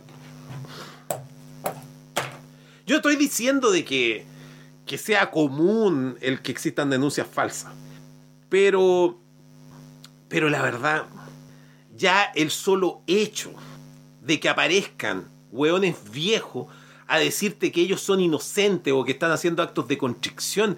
Y uno dice, oye, weón, pero, weón, ¿qué tiene que ver esa weá conmigo? Yo soy nietzscheano, weón. Yo soy nietzscheano. ¿Qué tiene que ver esa weá, weón? De condición, culpa, weón. ¿qué, ¿Qué mierda es eso? Escuchamos la Edith Piaf, weón. Cacha la, la lista de reproducción de Edith Piaf, weón. No me arrepiento de nada. Luego, eh, eh, Vinicius de Moraes, weón, para que un weón te diga, oye, no, ¿sabes lo que pasa? Es que en realidad yo, yo he incurrido en un montón de micromachismo, porque en realidad incluso yo me he negado al, uso del lenguaje inclusivo, he ridiculizado el lenguaje inclusivo. Weón, tení 15 segundos para salir de mi casa y seguir gastando el tiempo, concha de tu madre, ¿por qué no te vas de mi casa? Y resulta esa weá, el nombre técnico que tiene esa se llama una infamia. Usted me creerá que habiendo pasado 15 años de esa situación, hace unos meses atrás en Twitter, Nicolás del Fierro, el mismísimo señor Bigotín, tú, tú, Bigotín, tú, tú, el de los bigotes, el, el nombre de este director que es tan, ti- tiene un aire a Nicolás del Fierro, el Bigotín del Fierro, me dice, no me dice, en Twitter, me, me- y claro, este impostor del Ariel, y me- John Waters, John Waters, el mismísimo, que yo, que yo, y que yo, y que yo esto, y que yo, y que yo, y que yo, y que al fin y esto llega hasta acá, y que- porque tú, en realidad, tú, tú, tú, tú, tú, tú, eres un abusador. Y yo me encuentro con el tweet. Ahí está la weá, porque yo no borro la weá. A ver, tira la weá que tengáis que tirar, tírala al tiro, weón. Y veamos qué weón queda en pie en esta, en, esta, pelea. Veamos. Habla tú primero. De ahí me toca a mí. Y el weón empezó con la típica weá. Que ya el Frente Amplio, weón, tiene volumen 1, volumen 2, volumen 3 de esa weá. Ay, pero si tú sabís lo que yo te estoy diciendo, es que tú sabís lo que yo te. Ya, weón, te acabo de decir. Dime. Dime. Dime, weón. ¿Qué weá, me, qué weá tenía en mi contra? Tú en la toma de la Universidad Central abusaste de una compañera. En el estacionamiento. Mira la rata nauseabunda, tenía el cagüín, el, el, el, el, lo tenía corcheteado, archivado, lo fue, lo fue a anillar el rechuche su madre, lo tenía plastificado, weón, toda la weá, todo el cagüín completito, weón. Cagüín que como digo es una infamia, weón, que no, que la, la weá no, no resiste análisis, porque la weá no, nada, nada. Eh, eh, eh, porque estoy hablando de que no hay ni siquiera intención de, po, weón. Y, yo- y, y la weá es que yo quedo mirando el tweet, pero ¿cómo Nicolás del Fierro puede ser tan infinitamente ahueonado por la chu? ¿Y cómo puede ser una rata tan despreciable? ¿Y cómo puede, cómo puede haber, weón, cómo chucha una combinación de cromosomas pueden dar con un semejante rata como esta? Se supone, bueno, pero ¿cómo un coche su madre así, weón? Y tan ahueonado, weón. Y resulta que le digo a Nicolás del Fierro, ¿sabes quién? Usted que ha escuchado esta historia, ¿usted sabe cuál es la mujer del vestido rojo de una sola pieza del cual usted sabe quién es? Usted como estallidista debe saberlo. Porque algo, algo se contó de esta historia en uno de esos. Exacto, Rogelio Aguas. Catherine Martorell. Catherine Martorell. A ti te hablo, Catherine Martorell, que inventaste esa historia. Catherine Martorell. Entonces, yo le digo a Nicolás del Fierro, ¿te estáis dando cuenta, Nicolás, que al decir esto, tú reconoces que tienes un contacto directo con la actual ministra de seguridad, de ¿cómo se llamaba? De prevención del delito y que eh, una ministra que está involucrada en crímenes de lesa humanidad, ¿te estáis dando cuenta que con, lo- con la historia que tú acabáis de contar, acabáis de delatar tu posición de quiénes son tus amigos y con quién con qué tipo de personas tú te relacionas? Esa era la historia. Esa es la historia. Esa es la historia. Y resulta que uno dice, ya, perfecto. Aceptemos los protocolos que al- algunos quieren proponer para que se investiguen este tipo de cosas. Ya, pues, lo aceptamos, pero que haya algún tipo de investigación responsable respecto a este tema. Porque yo no, no- no estoy negando la, el, el rol eh, que ha tenido el, como, como nos dicen el patriarcado, y digo nos dicen porque, porque hay una, una manera de contar la historia que, que tiene Angels, que me parece bastante interesante, pero, mm, pero esto, esto luego se complejiza. La- la- las sociedades se transforman en estados y eso, eh, eso se des- despersonaliza, pero en, esa, en ese proceso de despersonalización claramente em, eh, la- la- las mujeres han cumplido determinados roles en la sociedad y los hombres han cumplido otros. Había una diferenciación, esa diferenciación eh, la estudió bastante bien Emily Durkheim. De ahí surge una rama entera de la sociología porque tiene que ver con lo... Hay, en, hay- en algunas tareas modestas se le llama división sexual del trabajo y en otras áreas más complejas se le puede llamar em, división... eh, eh, una división realizada por otros ritos, pero de, de- de otros modos. Pero la sociedad en total ha sido eh, injusta. Si- y, y si a mí me, me quieren decir que históricamente, si hacemos un balance, los hombres hemos sido unos reconchas de su madre, yo te digo, ya, de acuerdo, ya, de acuerdo, ya, ya, ya. Si me piden eso como requisito, ya, sí. Los hombres hemos sido unos... Pero siento mucho también comunicarles que también en la historia han existido mujeres que han sido unas conchas de su madre. Y hay mujeres que en el día de hoy son unas conchas de su madre. Y, la- y, me parece de que entrar en esa disputa pueril, de que, eh, en una pelea de que, quién es más concha de su madre, a ver cómo lo vamos a medir, en intensidad, lo vamos a medir en, co- bajo criterios cuantitativos. Bueno, yo prefiero eh, defender un viejo principio ilustrado que se llama la igualdad ante la ley. Y ese principio de la igualdad ante la ley sugiere de que mm, ambos, tanto mujeres como hombres, tenemos derechos. Y yo no tengo ningún problema en que los hombres tengamos más obligaciones. No tengo ningún inconveniente. Pero tiene que haber también una posibilidad que nosotros podamos impugnar eh, ese tipo de acusaciones cuando esas acusaciones sean falsas. Porque en este caso que estamos hablando del señor Gabriel, resulta que las acusaciones no son falsas, son reales. Y, y yo no me voy a pronunciar respecto a que si son hechos deleznables o no. Porque él mismo los considera deleznables. Yo, yo he visto cómo él ha hecho propaganda respecto a este tipo de hechos. Han hecho muchísima propaganda. Y, de hecho, gran parte del feminismo institucionalizado en este minuto está metido en esta campaña y está aceptando eh, eh, eh, que, que, simplemente lleguemos a punto muerto con, con esta historia. De que no haya solución posible para esta historia. Porque em, Camila Vallejos dijo de que las denuncias existían y que se estaban procesando. Y la verdad es que a mí me parece bastante peculiar, en la palabra, de que hechos registrados en el año 2012, denunciados oportunamente, recién se estén investigando hoy día y que se sigan investigando. Es decir, esta weá pasa cuando hice la analogía con el derecho canónico, pasa exactamente igual con el derecho canónico, con la, eh, con la diferencia crucial de que en el derecho canónico tú sabes a qué atenerte, porque dice ya, a lo mejor tiene que haber una dúplica, una réplica y una quintúplica y anda a saber tú qué más.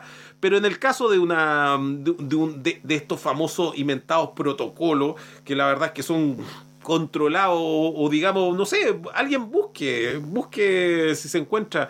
Eh, no, no, estoy diciendo que esté en la página del, de la biblioteca del banco, de, la biblioteca del, de la, del Congreso Nacional, pero que al menos exista alguna directriz en alguna parte de cuáles serían esas normas. Sabemos más o menos, como dije, los principios de esas normas. Pero, ¿y las normas procesales? Porque las normas procesales son, impera son desde el derecho se suele decir de que em, las normas procesales son adjetivas, es decir, serían menos importantes que el resto de las normas. Pero no es así. las normas procesales son fundamentales, güey. Si tú no tenés normas procesales no podías hacerle un juicio a nadie. Y menos en una sociedad en donde es imperativo un debido proceso es imperativo debido proceso, que las personas tengan la posibilidad de, apersonarse en un juicio, hacer eh, presente su, em, sus eh, eh, descargo, utilizar un, un, abogado que... ser representado por un, por un abogado, etcétera, etcétera, etcétera. Me faltó agregar de que la Catherine Martorell en ese tiempo militaba en el Partido Radical. Y, está esa historia, la Catherine Martorell, ahora usted quizás la conoce porque apareció en este capítulo de los Chocman, donde, donde, donde cuenta en una transmisión de internet de que, de que estaba Cass, em, eh, estaba eh, como, como, el Zanjas, estaba el Zanjas, em, estaba el Zanja eh, hackeando la página de Sichel, porque ella es la generalísima y resulta que en el cuadro donde ella estaba contando esta historia, se ve en el fondo un montón de cajones con, con. Ahí están los videos, usted esa es la última participación que tiene Catherine Martorell. También la ha visto en la otra película donde, donde está, donde se arregló con plata con Motorola. Martorell, Motorola suena suena más o menos parecido, a lo mejor a usted se dio, pero eh, hay un claro caso de negociable y si no algo más, cohecho y otras cosas. Está siendo investigada, por eso voy a pronunciar, porque yo soy de la idea de que Catherine Martorell merece un debido proceso, que ella sea investigada por esos hechos constitutivos de delito. Em, lo que sí está claro es que las famosas cámaras que hoy día no funcionan y no pueden registrar los delitos que cometen los pacos, se lo debemos precisamente a la gestión de Catherine Martorell, porque las cámaras no realizan como tenía que realizarse de acuerdo a la licitación. Y bueno, en, eso, en, eso, en esos tiempos, cuando Catherine Martorell era mm, eh, secretaria de la, mm, de la Federación de Estudiantes, ella consiguió ese cargo habiéndose robado las urnas. Eh, se votó eh, con muy poco quórum, una universidad enorme, pero con muy... se cuenta la leyenda de Catherine Martorell saltando una enorme mm, reja, que la conozco muy bien, la verdad es que yo debería saltarla, son casi 2 metros 80, como por lo menos tiene esa reja, y ella cruzó esa reja con, con una urna de voto. Esa, esa, historia de la Catherine Maturel han hecho de que sea un personaje legendario. Eh, pero eh, en, en, esa, en esa fuente que había tenido del fierro había, había, una, mm, había una historia interesante. La verdad es que yo suscribo la idea de que los límites de las conductas humanas eh, están en el derecho penal. Deberíamos tener un código penal más pequeño, de hecho. Yo soy enemigo de la criminalización. eh, cuando dicen modernizar el Código Penal, en general están hablando de cosas, por eso se frenan en sus proyectos, se retrasan en esos proyectos, siguen retrasando. Pero la verdad es que el límite, eh, donde comienzan esas conductas abominables, son presentes en los códigos penales. Las normas morales no son, no, no son directamente eh, eh, vinculables a las personas. Uno no, uno no puede estar diciendo, oye, no, sabes, lo que ocurre es que tú, esta norma moral. Pero sí lo son cuando esas personas asumen esas normas morales. Y eso es lo que hablé la semana pasada respecto a los puritanos. Resulta que hay muchos puritanos dando vuelta, puritanos que se las dan de Habermasianos, que se las dan de liberales, que se las dan... Pero son puritanos. Y esas personas puritanas han aceptado una pila de normas. Y que esas normas, que probablemente para nosotros no son oponibles, sí lo son para ellos. Explico. Si un, si un hueón, este típico hueón que ahora es canuto y que, que- antes, eh, por- porque también lo he explicado en el estallido, por más que yo haya realizado actos deleznables como cualquier persona lo ha cometido, eso no significa de que yo haya llegado a los niveles suficientes de, de abominación como para ser evangélico. Yo estoy subcalificado para ser evangélico. El, el- el evangélico siempre es de, es de este tenor. de- de- no, yo, como, como contaba en un principio, yo le robé el gas a mi mamá por mientras mi madre estaba cocinando el queque. Y yo me llevé el gas. Y me arrepiento. Ahora soy canuto. De hecho, el arrepentimiento es parte esencial. En ese lo estudia, se va a dar cuenta de que. Pero resulta que si es evangélico, por ejemplo, que anda predicando de que no hay que beber o que no hay que realizar determinadas conductas, uno lo, uno lo ve haciendo. eh, sin que uno sea el weón sapo que haría eso.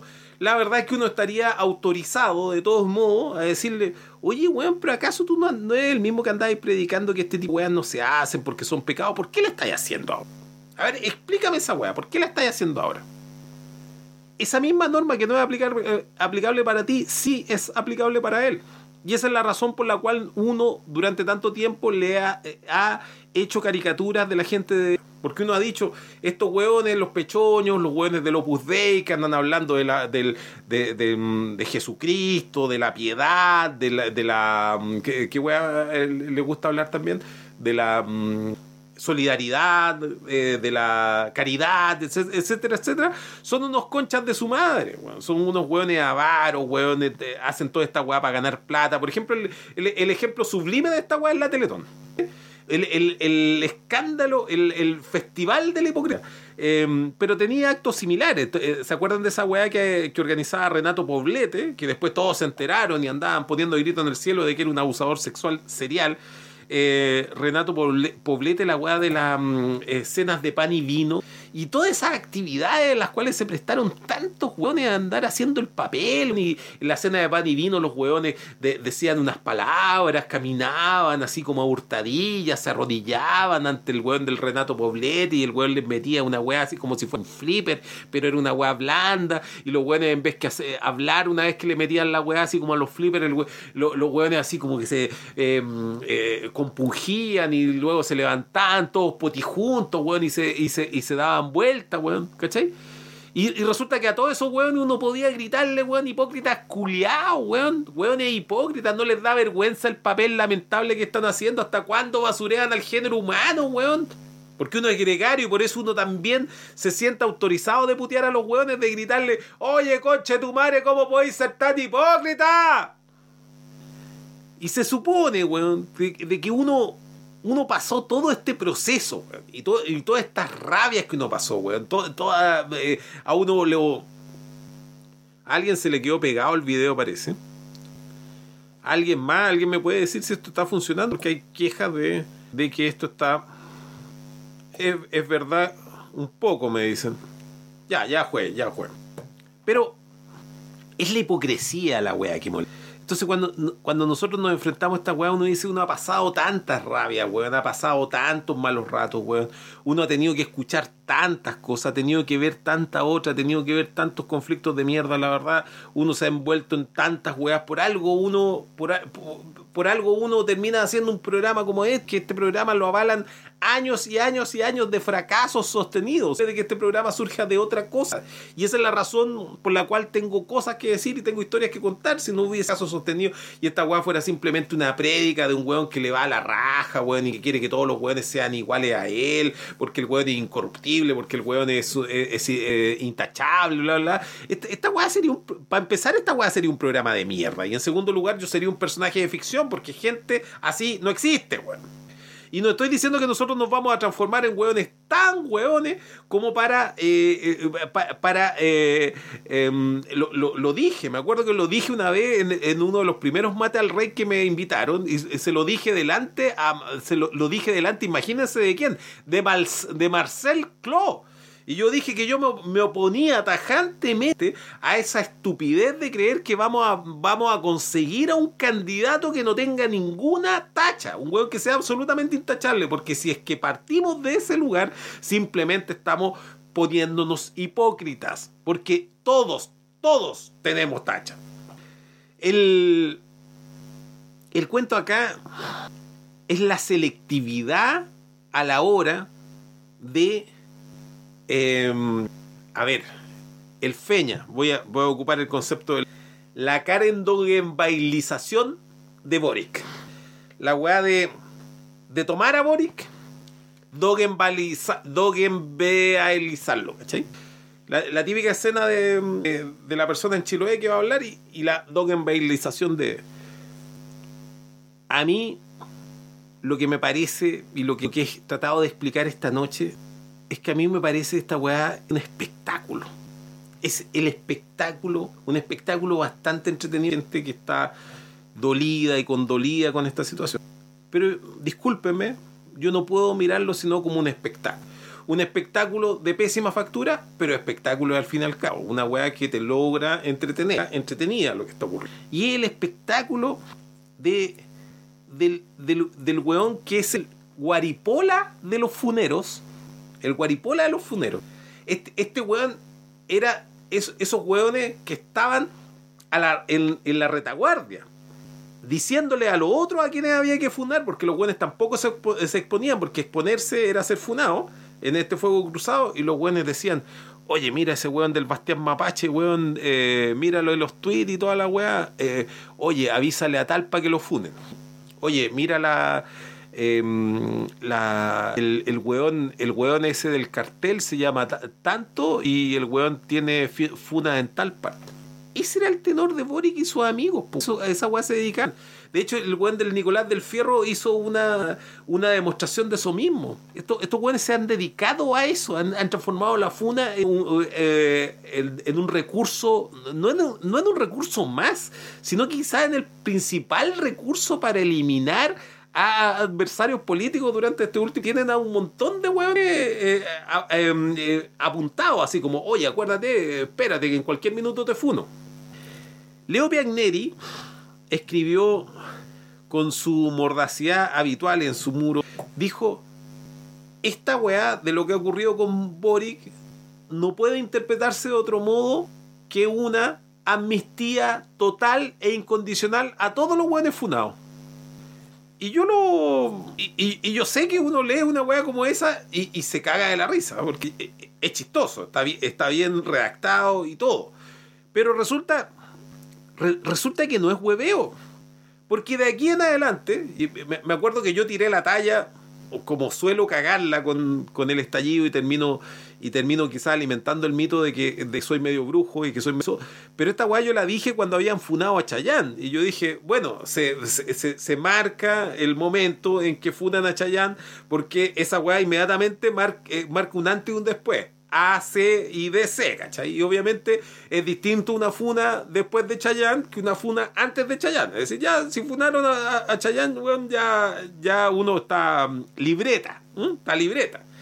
Pero imagínate esta weá, es decir, ahora es A, B, D, B, po, weón. ¿Cachai? Es decir, eh, un weón que lo funen ahora después que funaron a Boric. A un weón que lo vengan ahora con una funa. Y, yo, y yo me pregunto, ¿ese weón tendrá la necesidad de, de- de hacer el- la típica redacción culeada tipo? Porque ya la weá entró, hay formularios tipo. Yo, yo, yo no ocupo esas weas de Microsoft, pero capaz que en Microsoft eh, eh, debe existir así como un, una carta tipo de weón para funar y otra para defunarse. o para un comunicado de weón funado que diga, oiga, ustedes todos me conocen a mí, saben cómo soy y toda la wea. ¿Cachai? ¿Será necesario entrar en ese, en, ese, eh, en, en ese procedimiento? Me parece un procedimiento completamente, completamente. ¿Por qué? Porque aquí uno, un huevo que le, quieran tirar un piedrazo de esa naturaleza, ¿qué es lo que tendría que decir?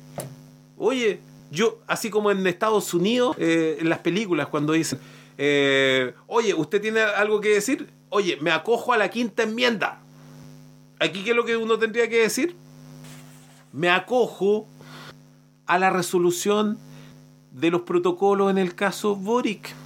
Yo exijo que a mí me traten igual que a Gabrielito Boric. Y exijo de que si me van a tirar un fardo de esa naturaleza, yo diga, oye, no, pues, weón. No, mira. Aquí no hay una denuncia en los tribunales, weón.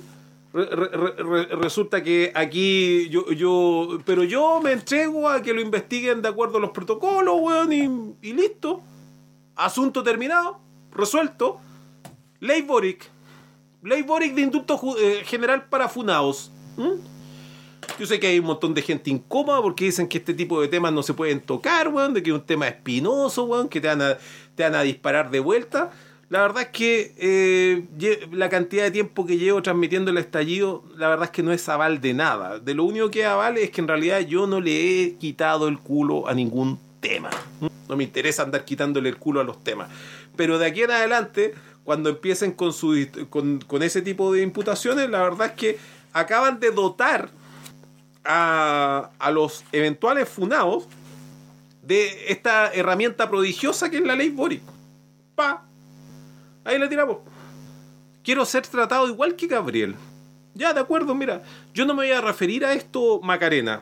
Macarena, eh, eh, eh, esta weá hay que hacer la carta tipo eh, y difundirla, difundirla, ¿cachai? Cu- Cuando llegue el momento, uno dice Hay esto. una mujer oficial o mediante los protocolos que han establecido nuestras compañeras feministas.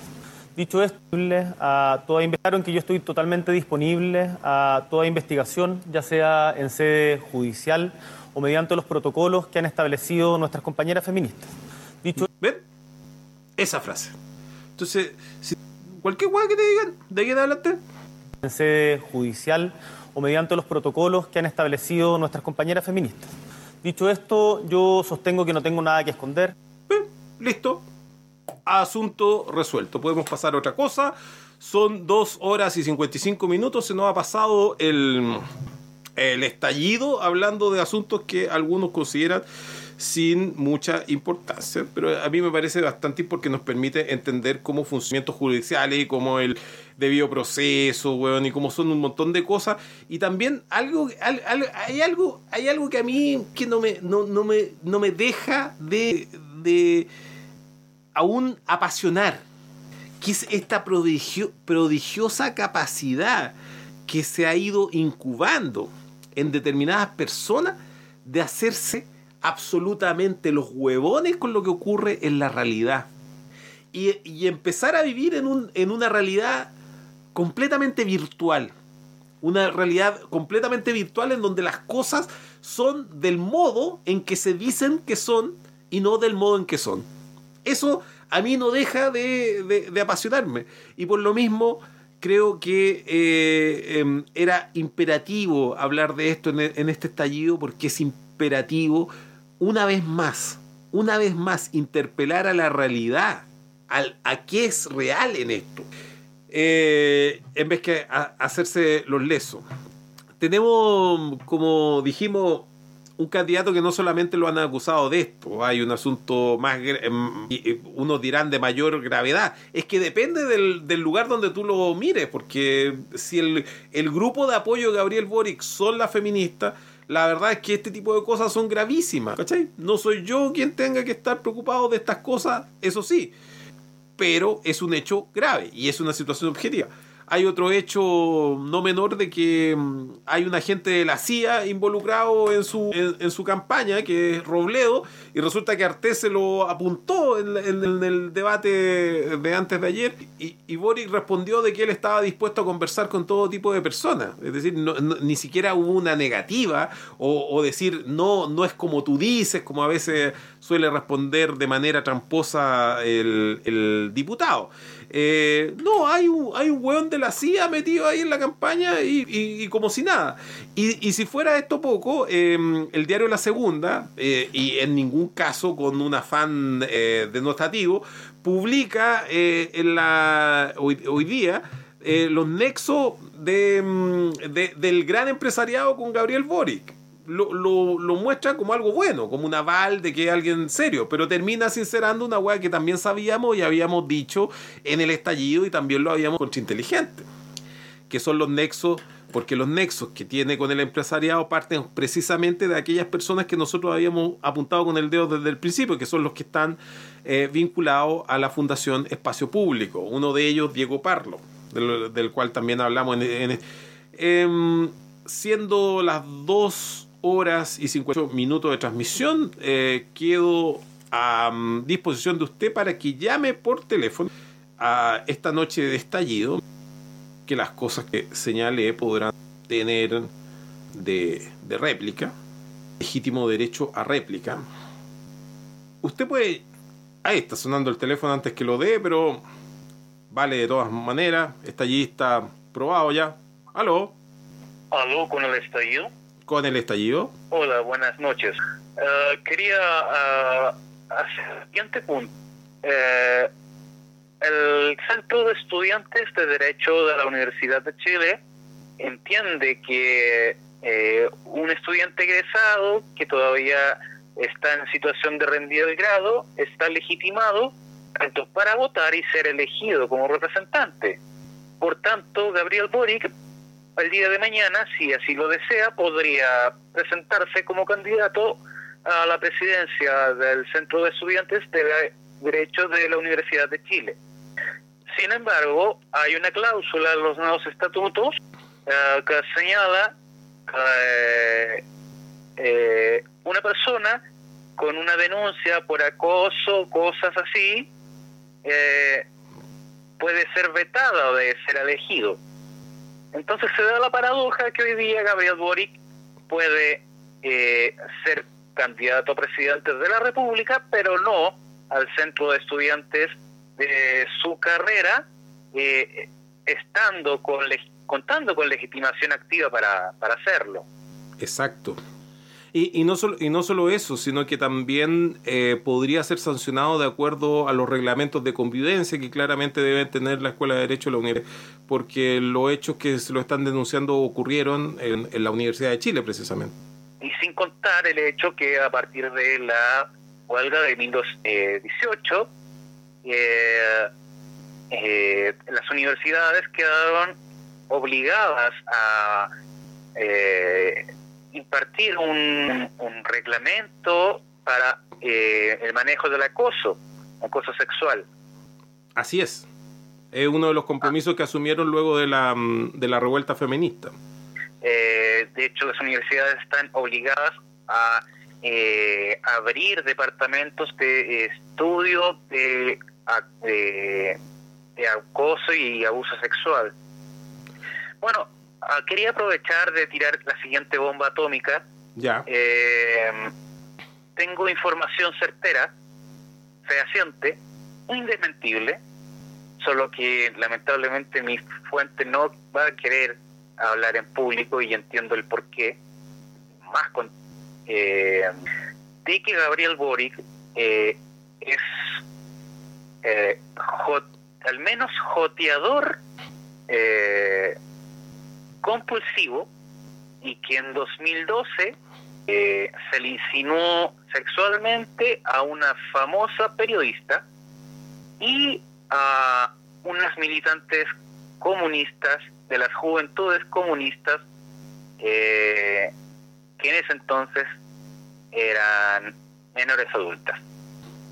Bueno, no tenemos cómo confirmar esa información, pero me imagino que esto va a ser investigado conforme a los protocolos, como dijo actual candidato.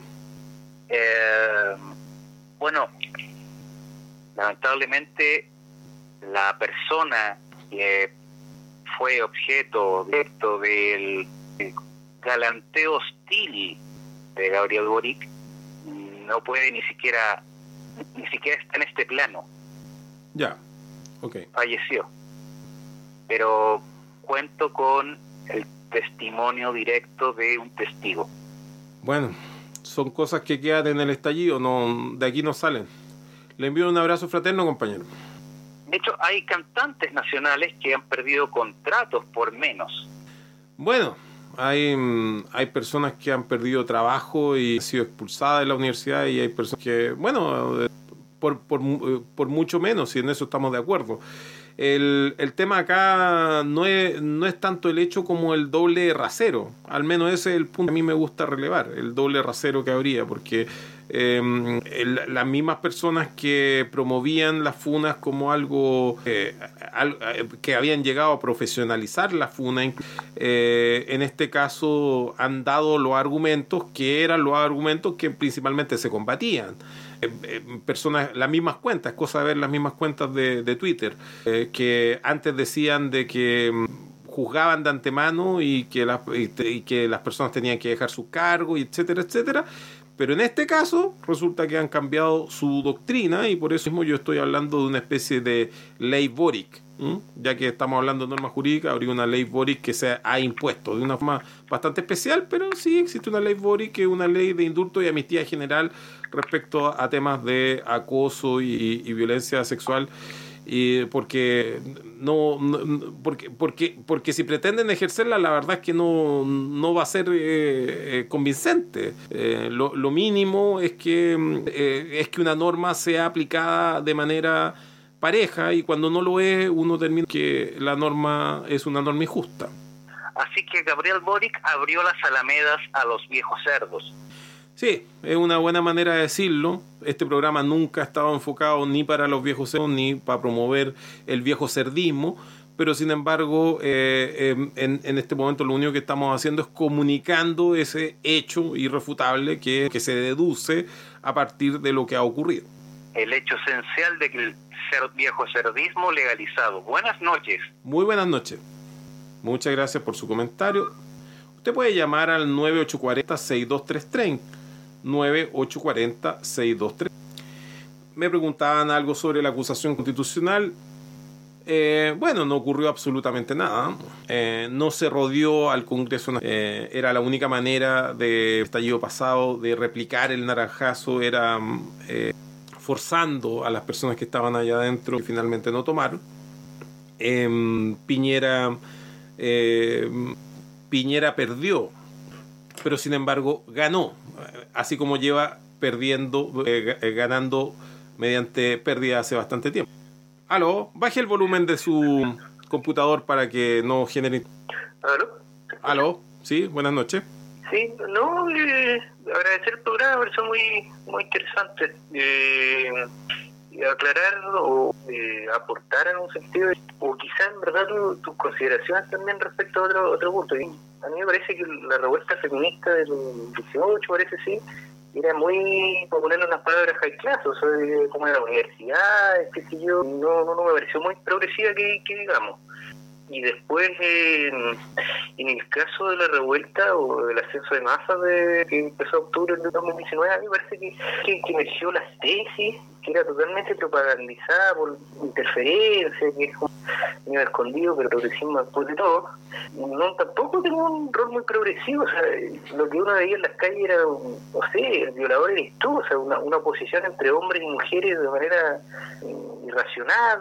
Yo no cumplieron un, rol muy progresivo y de hecho y todo esto se acopla mucho a la ideología eh, que vienen de los, de imper- distintos imperialismos. que- Tú eres feminista y eres al tiro parte del Partido Demócrata Yankee, solo, solo por el progresista.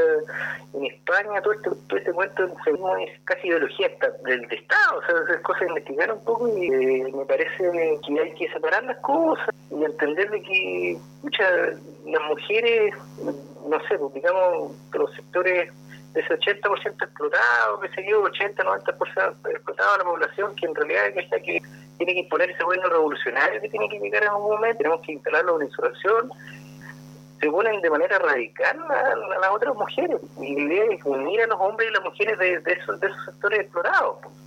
Eso nomás y agradecer la, forma pedagógica y, y con gracia que pone lo que te sucede a ti y lo que muchas cosas. Eh, bueno, eso, muchas gracias. Bueno, la verdad es que mm, no, no, no se han realizado muchos balances de lo que fue la, mm, la revuelta feminista desde eh, no participamos de esa revuelta, no se ha tocado ese tema. Y yo creo que mm, va, va, hay harto paño que cortar porque fuimos, fue impactada la sociedad toda con la revuelta feminista. Y, y si bien eh, los elementos más estridentes y, y más replicados son aquellos que provienen de, de los sectores de la alta burguesía y de la burguesía que estaban sensibilizados con tanto con el discurso, como, eh, lo cierto es que la revuelta fue más grande que esa, fue más, más grande que eso.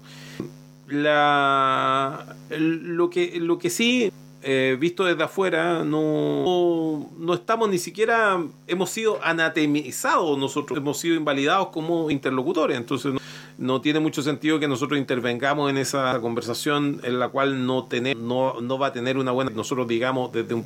eh, yo nada más he querido hacer presente de que estando tan fresca esa revuelta feminista que ocurrió apenas unos meses antes de la revuelta de octubre, eh, sin embargo, mm, cuando llega el momento de aplicar esa, esto se abandona eh, intereses que resultan ser más importantes que era justamente una de las cosas que se eh, proclamó que no iba a volver a ocurrir porque mm, el, el reclamo, al menos ese reclamo que llegó eh, con la revuelta feminista, era afirmando una, un, un gran mensaje de nunca más, de nunca más, de nunca más callar, de nunca más cómplice, de nunca más negar a las víctimas, de nunca más esconder este tipo de...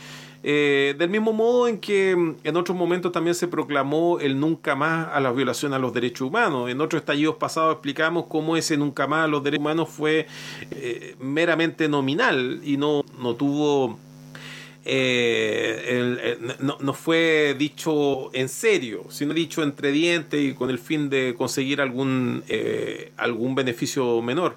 Eh, con, el, con el caso de Boric, a mí no me interesa indagar a ver, ya- no me interesa indagar, ya no me interesa si es 100 casos. eh, el- lo que a mí me llamaba profundamente la atención en este caso es que estas circunstancias eran sabidas, eran sabidas, eran archi sabidas, eran sabidas mm, cuando, el- incluso antes de que se reeligiera como diputado, eran sabidas. Eran sabidas incluso antes que lo eligiera, porque estos reclamos existían, que, que como dije son varios. Eh, la, la- la misma, lo mismo que sucede con, este, con esta denuncia que pareciera ser la única que queda mm, aún flotando en el aire, de muchas, eh, es sobre hecho ocurrido en el año 2012, es decir, cuando él era presidente de la fecha, antes de ser diputado. Y resulta que durante años han sido sus propias compañeras que han ocultado esta situación. Y, y esto ha sido súper difícil de... Porque resulta que el decirlo significa estar haciéndole el juego a la derecha, el, decirlo en otro momento para alguien, eh, como en mi caso, habría significado de que me funaran inmediatamente por weas cierta, inventada, exagerada, lo que fuera, iba a ser inmediatamente neutralizado por esa vía y se iba a prestar todo el coro para crucificarme. Así es que eh, a mí me llamó profundamente la atención que eh, fue lo del acuerdo del 15 de noviembre. Nosotros teníamos un Boric que era ya un personaje, eh, un, personaje corrupto, eh, de, de tomo y lomo. El- creo que el, el- hecho ya, el, superó cualquier tipo de límite fue cuando comenzado el gobierno de Piñera, eh, Gabriel Boric se integra una comisión de infancia y eso ya fue ya el acabose. eh, No, esta weá ya es la corrupción infinita como chucha, se pueden, eh, puede- se pueden bancar un hueón así. Y sin embargo, su propio sector lo tapó, lo tapó, lo tapó una y otra vez. Y lo tapó con la supuesta excusa de, no querer debilitar al sector, porque ellos de todas maneras estaban haciendo cosas buenas y el llamado venía de Torres del Frente Amplio, de que había que cuidar al weón. Pero ¿cómo pasamos de cuidar al weón a que el weón fuera él el candidato a la presidencia? Ya, eh, eh, cuando el weón se escapa con los tarros el día 15, resulta que el weón se había escapado con los tarros semana antes y lo, contamos acá en el estado. El weón estaba minimizando lo que estaba ocurriendo con los muertos de la revuelta. El weón era el único que venía diciendo junto conmigo de que habían apenas cuatro muertos. ¿Cuántos? Tres. Tres muertos, weón, en toda la revuelta. Cuando las cifras conservadoras decían 42. Gabriel decía eh, tres muertos. Y era el único que estaba con Sergio Mico y defendiendo abrazo para a Mico. Es decir, Gabriel, Ga- Ga- Gabriel Boric tiene esa, e- esa imagen enfrentado a los milicos y es la única postal que va a poder mostrar de alguna vez. Correcto, tiene otra manifestándose al frente mm, de, los, de la clínica Santa María eh, cuando internaron a, a Gatica. Tiene esas dos postales y el resto son puros renuncios, solamente renuncios. Y la pregunta es cómo pasaste de un weón que no solamente tenía renuncio en el ámbito político, sino que un weón que desde la misma eh, eh, ideología de las personas que lo sustentan, él contraviene las normas más importantes de esa ideología y cómo ese su resulta que no solamente supera esto, sino que termina de candidato a la presidencia y que en este minuto podría llegar a ser inclusive el presidente de la República de este país. Eh, un, un- un pa- un- un país que, eh, si, es que Leo Piagneri no ti- tiene razón cuando dice de que esto es una eh, eh, amnistía y un indulto general para los funados, lo que ha ocurrido con, el, con Boric, el que él llegue a ser presidente de la República y, termine jurando o prometiendo, en a esta altura ya ni siquiera se sabe si va a jurar o prometer, si termina jurando o prometiendo el próximo 11 de marzo desempeñar lealmente el cargo de presidente, ahí en el ante el Congreso Pleno en Valparaíso, si es que llega a hacer eso, ahí sí que claramente la ley Boric está completa e instalada. Y una vez más, así como dice el título de esta transmisión, una vez más las fuerzas, eh, supuestamente las fuerzas retrógradas que habían sido derrotadas, eh, nuevamente terminan. Porque había sido, eh, el, como dijo el compañero o compañera que llamó antes, el viejo cerdismo se supone que había sido y resulta que ahora nos encontramos con el con el viejo cerdismo con el viejo cerdismo gobernando desde la moneda la, estamos frente a una mente eh, desdibuja y, y- por- y cuanto más ponemos la, mul- la lupa en lo que ocurre podría generar un efecto perverso de desmoralizarnos de que moralicemos por lo que porque eh, termina siendo una, una, una, un final de temporada bastante malo, en donde terminamos odiando a los personajes que en algo quisimos, eh, o a los guiones que, o a los guionistas que veneramos en este eh, puteándolo, porque cómo puede ser que nos llevaron a esto. Eh, cada uno de las, de las banderas que se levantaron resulta que han sido traicionadas y los traidores de esas banderas ahora las recogieron y las están portando los grandes defensores de ellas. Las banderas de los derechos humanos, las banderas del feminismo, la igualdad social, la bandera de la emancipación, la, la bandera de que no vamos a tener más abuso. Eh, tenemos al mismo Frente Amplio desangrándose porque los líos con plata de weas que también siempre se sabían, se su- supieron desde el principio. Porque la Karina Oliva lleva cuántos años en política? Como 15 años a puro arreglines. Venía, venía de venía de, de, Navarro, venía del, del Partido Socialista de Navarro, estuvo metido en, en la campaña del Marcel Cló, en, la- en, toda la moneda la acusan a ella también y a Ramírez de haberse robado gran parte de la plata de la campaña de Marcel Cló y resulta que ahora después aparecen en el Frente Amplio y en el Frente Amplio también la misma historia, todos haciéndose los hueones de que este tipo de cosas no han pasado, de que ellos van a cambiar la política, de que ellos van a hacer las cosas de manera diferente. Yo lo único que puedo concluir en esta noche que hace larga y hay una llamada perdida, eh, lo, único que puedo decir es que la manera de resolver esto es, eh, digamos, nos enfrentamos a una elección, los dados, los dados estaban marcados desde el comienzo, nosotros no teníamos nada que hacer en esta elección. La lista del pueblo eh, eh, fue una pantalla que impidió que se pudiera conformar un partido de izquierda porque estábamos a la expectativa de qué iba a ser la lista del pueblo y, no quedó más que, mm, que, que apretar los dientes, esperar lo mejor.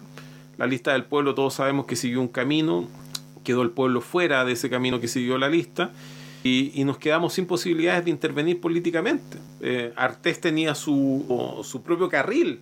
No, no, un no era un carril mayoritario Mm, y a veces costaba, hasta el día de hoy cuesta pensar ca- un carril que aspira a ser mayoritario.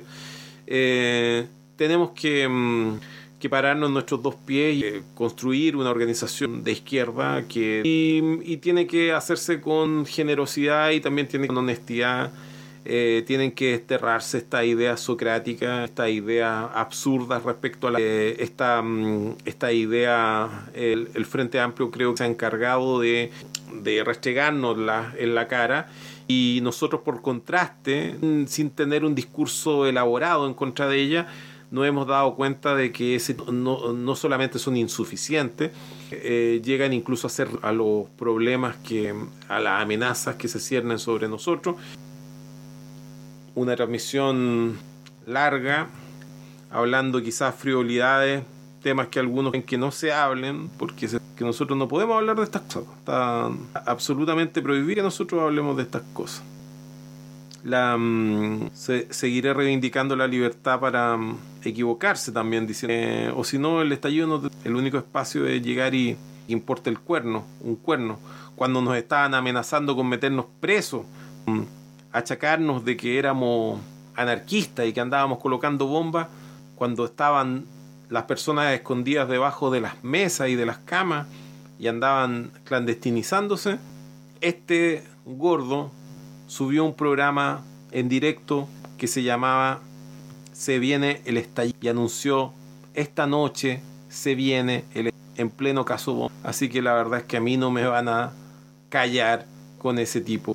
Siendo bastante tarde ya, ahí se reanudó. Esto ha sido el estallido. Muy buenas noches.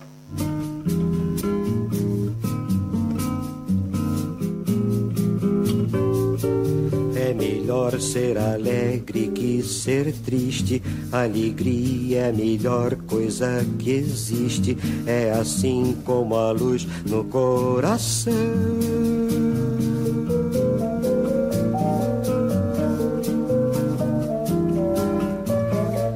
Mas para fazer um samba com beleza é preciso um bocado de tristeza, preciso um bocado de tristeza, senão não se faz um samba não. Senão é como amar uma mulher só linda. E daí? Uma mulher tem que ter qualquer coisa além da beleza, qualquer coisa de triste, qualquer coisa que chora, qualquer coisa que sente saudade. Um molejo de amor machucado, uma beleza que vem da tristeza de se saber mulher, feita apenas para amar, para sofrer pelo seu amor e para ser só perdão.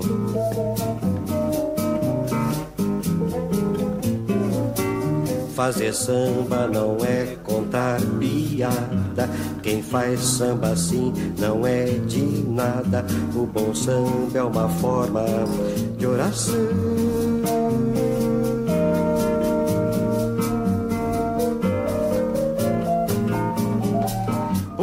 É a tristeza que balança e a tristeza tem sempre uma esperança. A tristeza tem sempre uma esperança de um dia não ser mais triste, não. Feita essa gente que anda por aí brincando com a vida. Cuidado, companheiro. A vida é pra valer. E não se engane, não. Tem uma só. Duas mesmo que é bom, ninguém vai me dizer que tem sem provar muito bem provado, com certidão passada em cartório do céu e assinado embaixo. Deus. E com firma reconhecida. A vida não é de brincadeira, amigo. A vida é arte do encontro, embora haja tanto desencontro pela vida. Há sempre uma mulher à sua espera, com os olhos cheios de carinho e as mãos cheias de perdão. Um pouco de amor na sua vida, como no seu samba.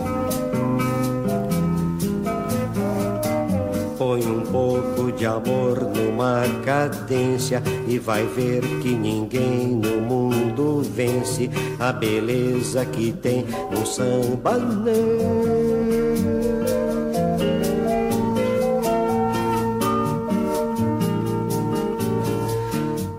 O samba nasceu lá na Bahia.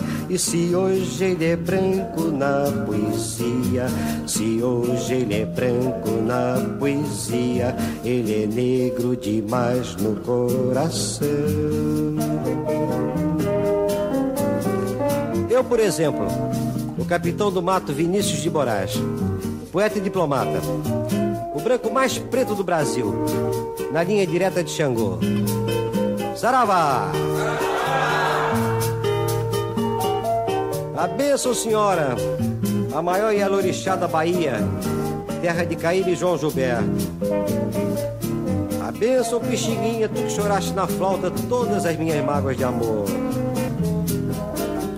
A bênção, senhor, a bênção, Cartola, a bênção, Ismael Silva, sua bênção em todos os prazeres. A bênção Nelson Cavaquinho. A bênção Geraldo Pereira.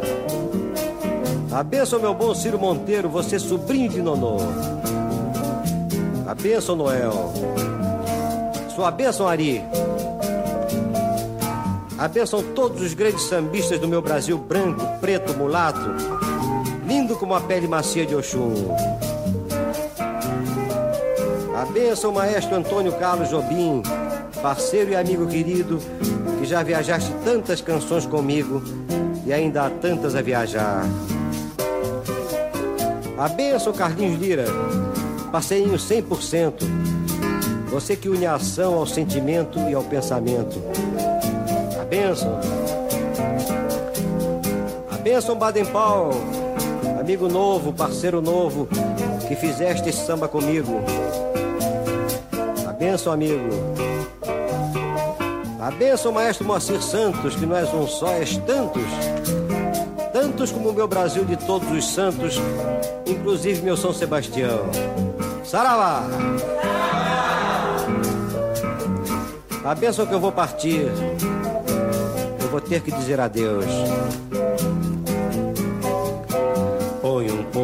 De amor numa cadência e vai ver que ninguém no mundo vence a beleza que tem num samba Porque